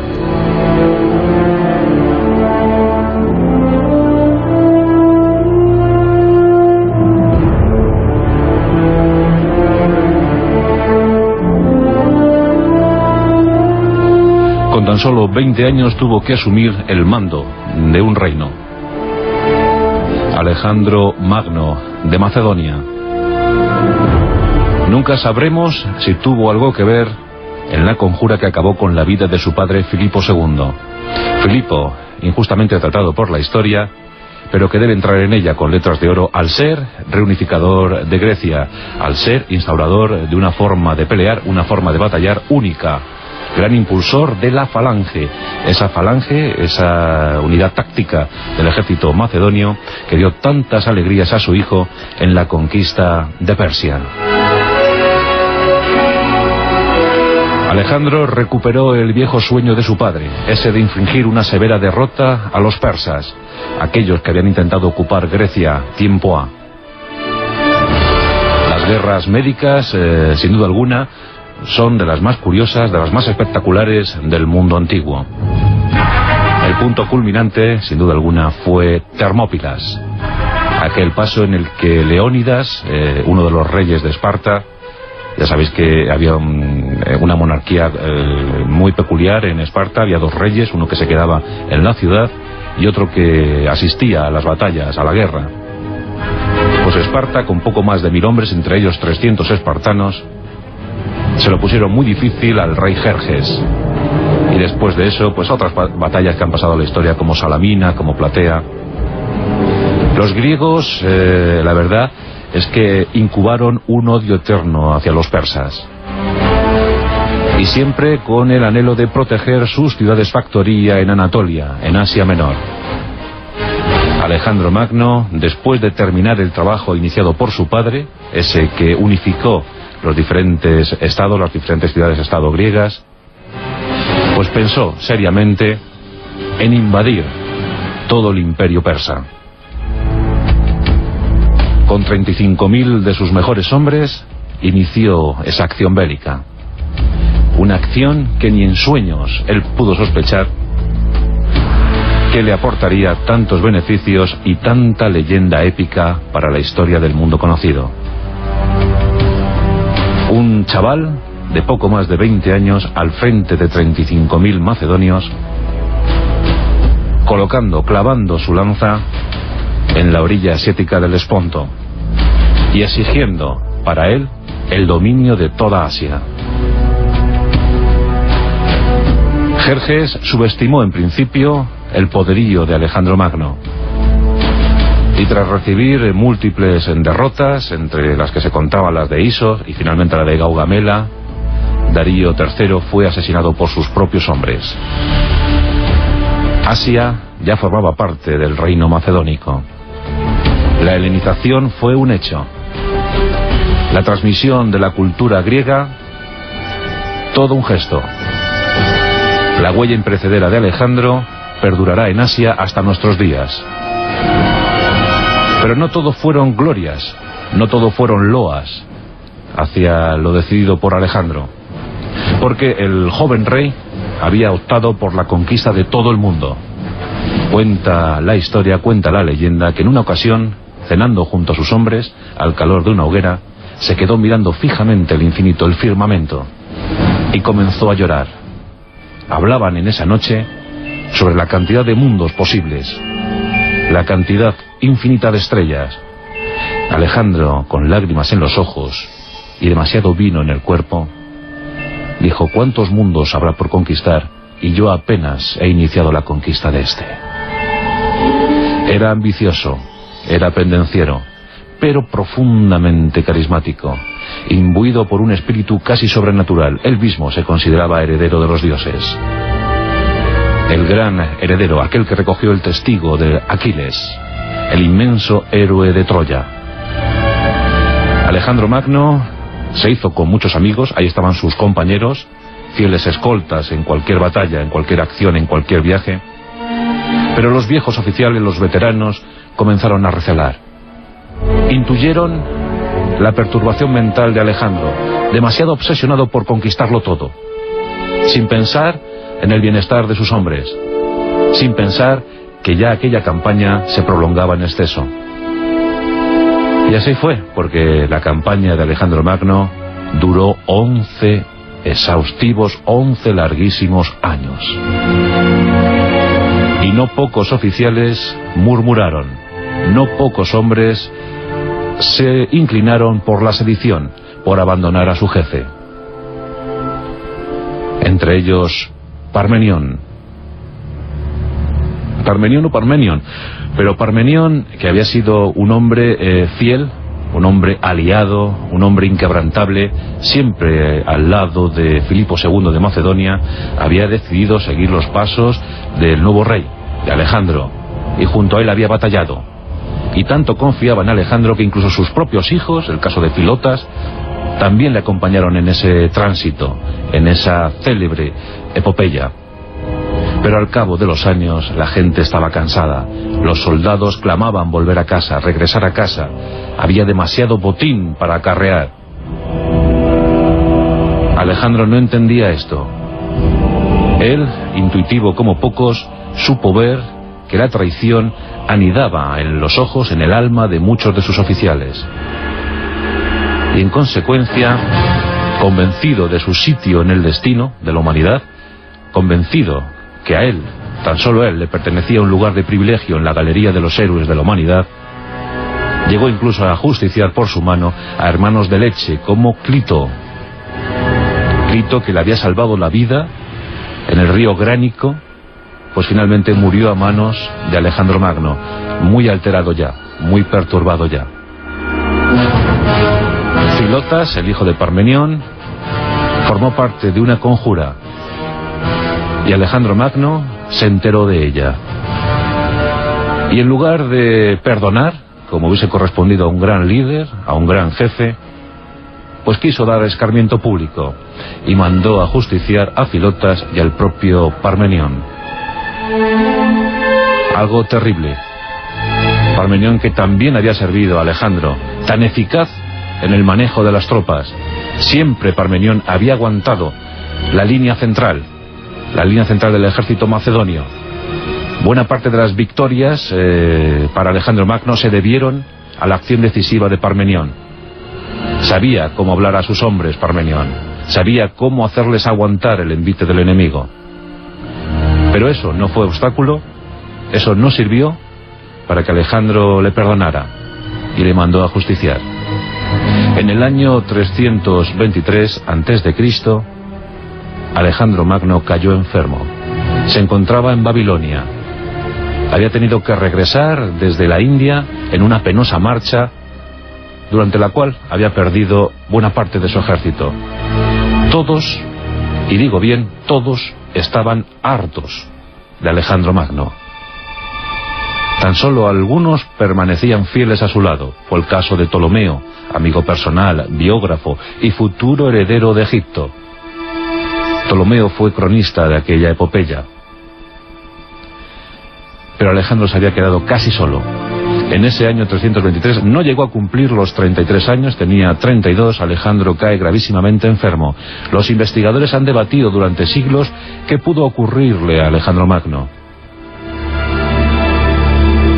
Unos piensan que contrajo la malaria en Babilonia, y eso fue la causa real de la muerte. Algunos investigadores aseguran que fue la leucemia la que acabó con la vida del Magno. Pero hoy en día la mayoría de investigadores de Segetas sospecha en firme que lo que realmente acabó con la vida de Alejandro Magno, de Alejandro el Grande, fue una conjura. Y piensan que sus oficiales más allegados se reunieron unos días antes para decidir el envenenamiento del Magno. Lo cierto es que con 32 años murió uno de los personajes clave del mundo antiguo y de toda la historia universal. Y que hoy en día todavía seguimos debatiendo sobre la causa real de su muerte, envenenamiento a cargo de sus oficiales, la malaria o la enfermedad, la leucemia. Nunca lo sabremos y eso sigue abonando su leyenda. Se pensó en principio enterrarle en Macedonia, en su lugar natal. Pero alguien decidió lo contrario y su cuerpo, su enorme sarcófago, transportado por 64 mulas, inició un penoso avance hacia Alejandría.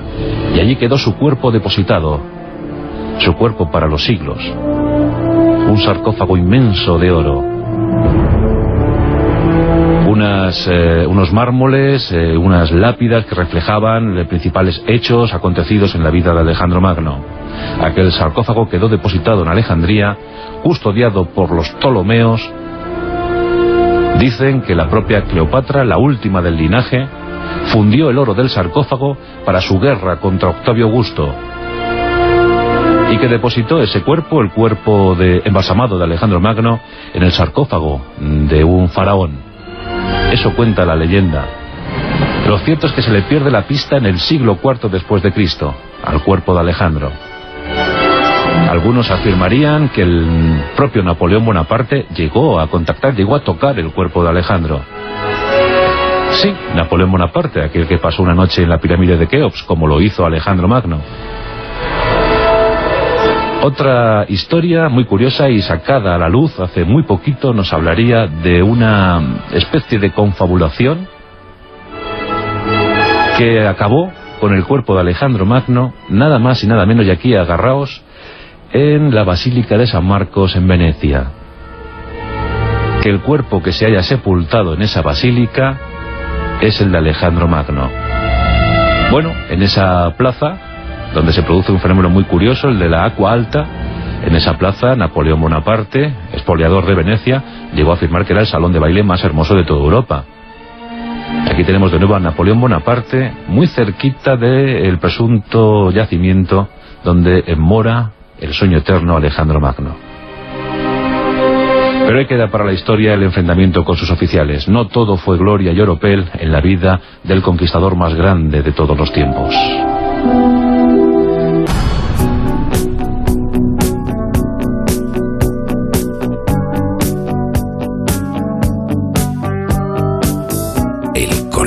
Invisible.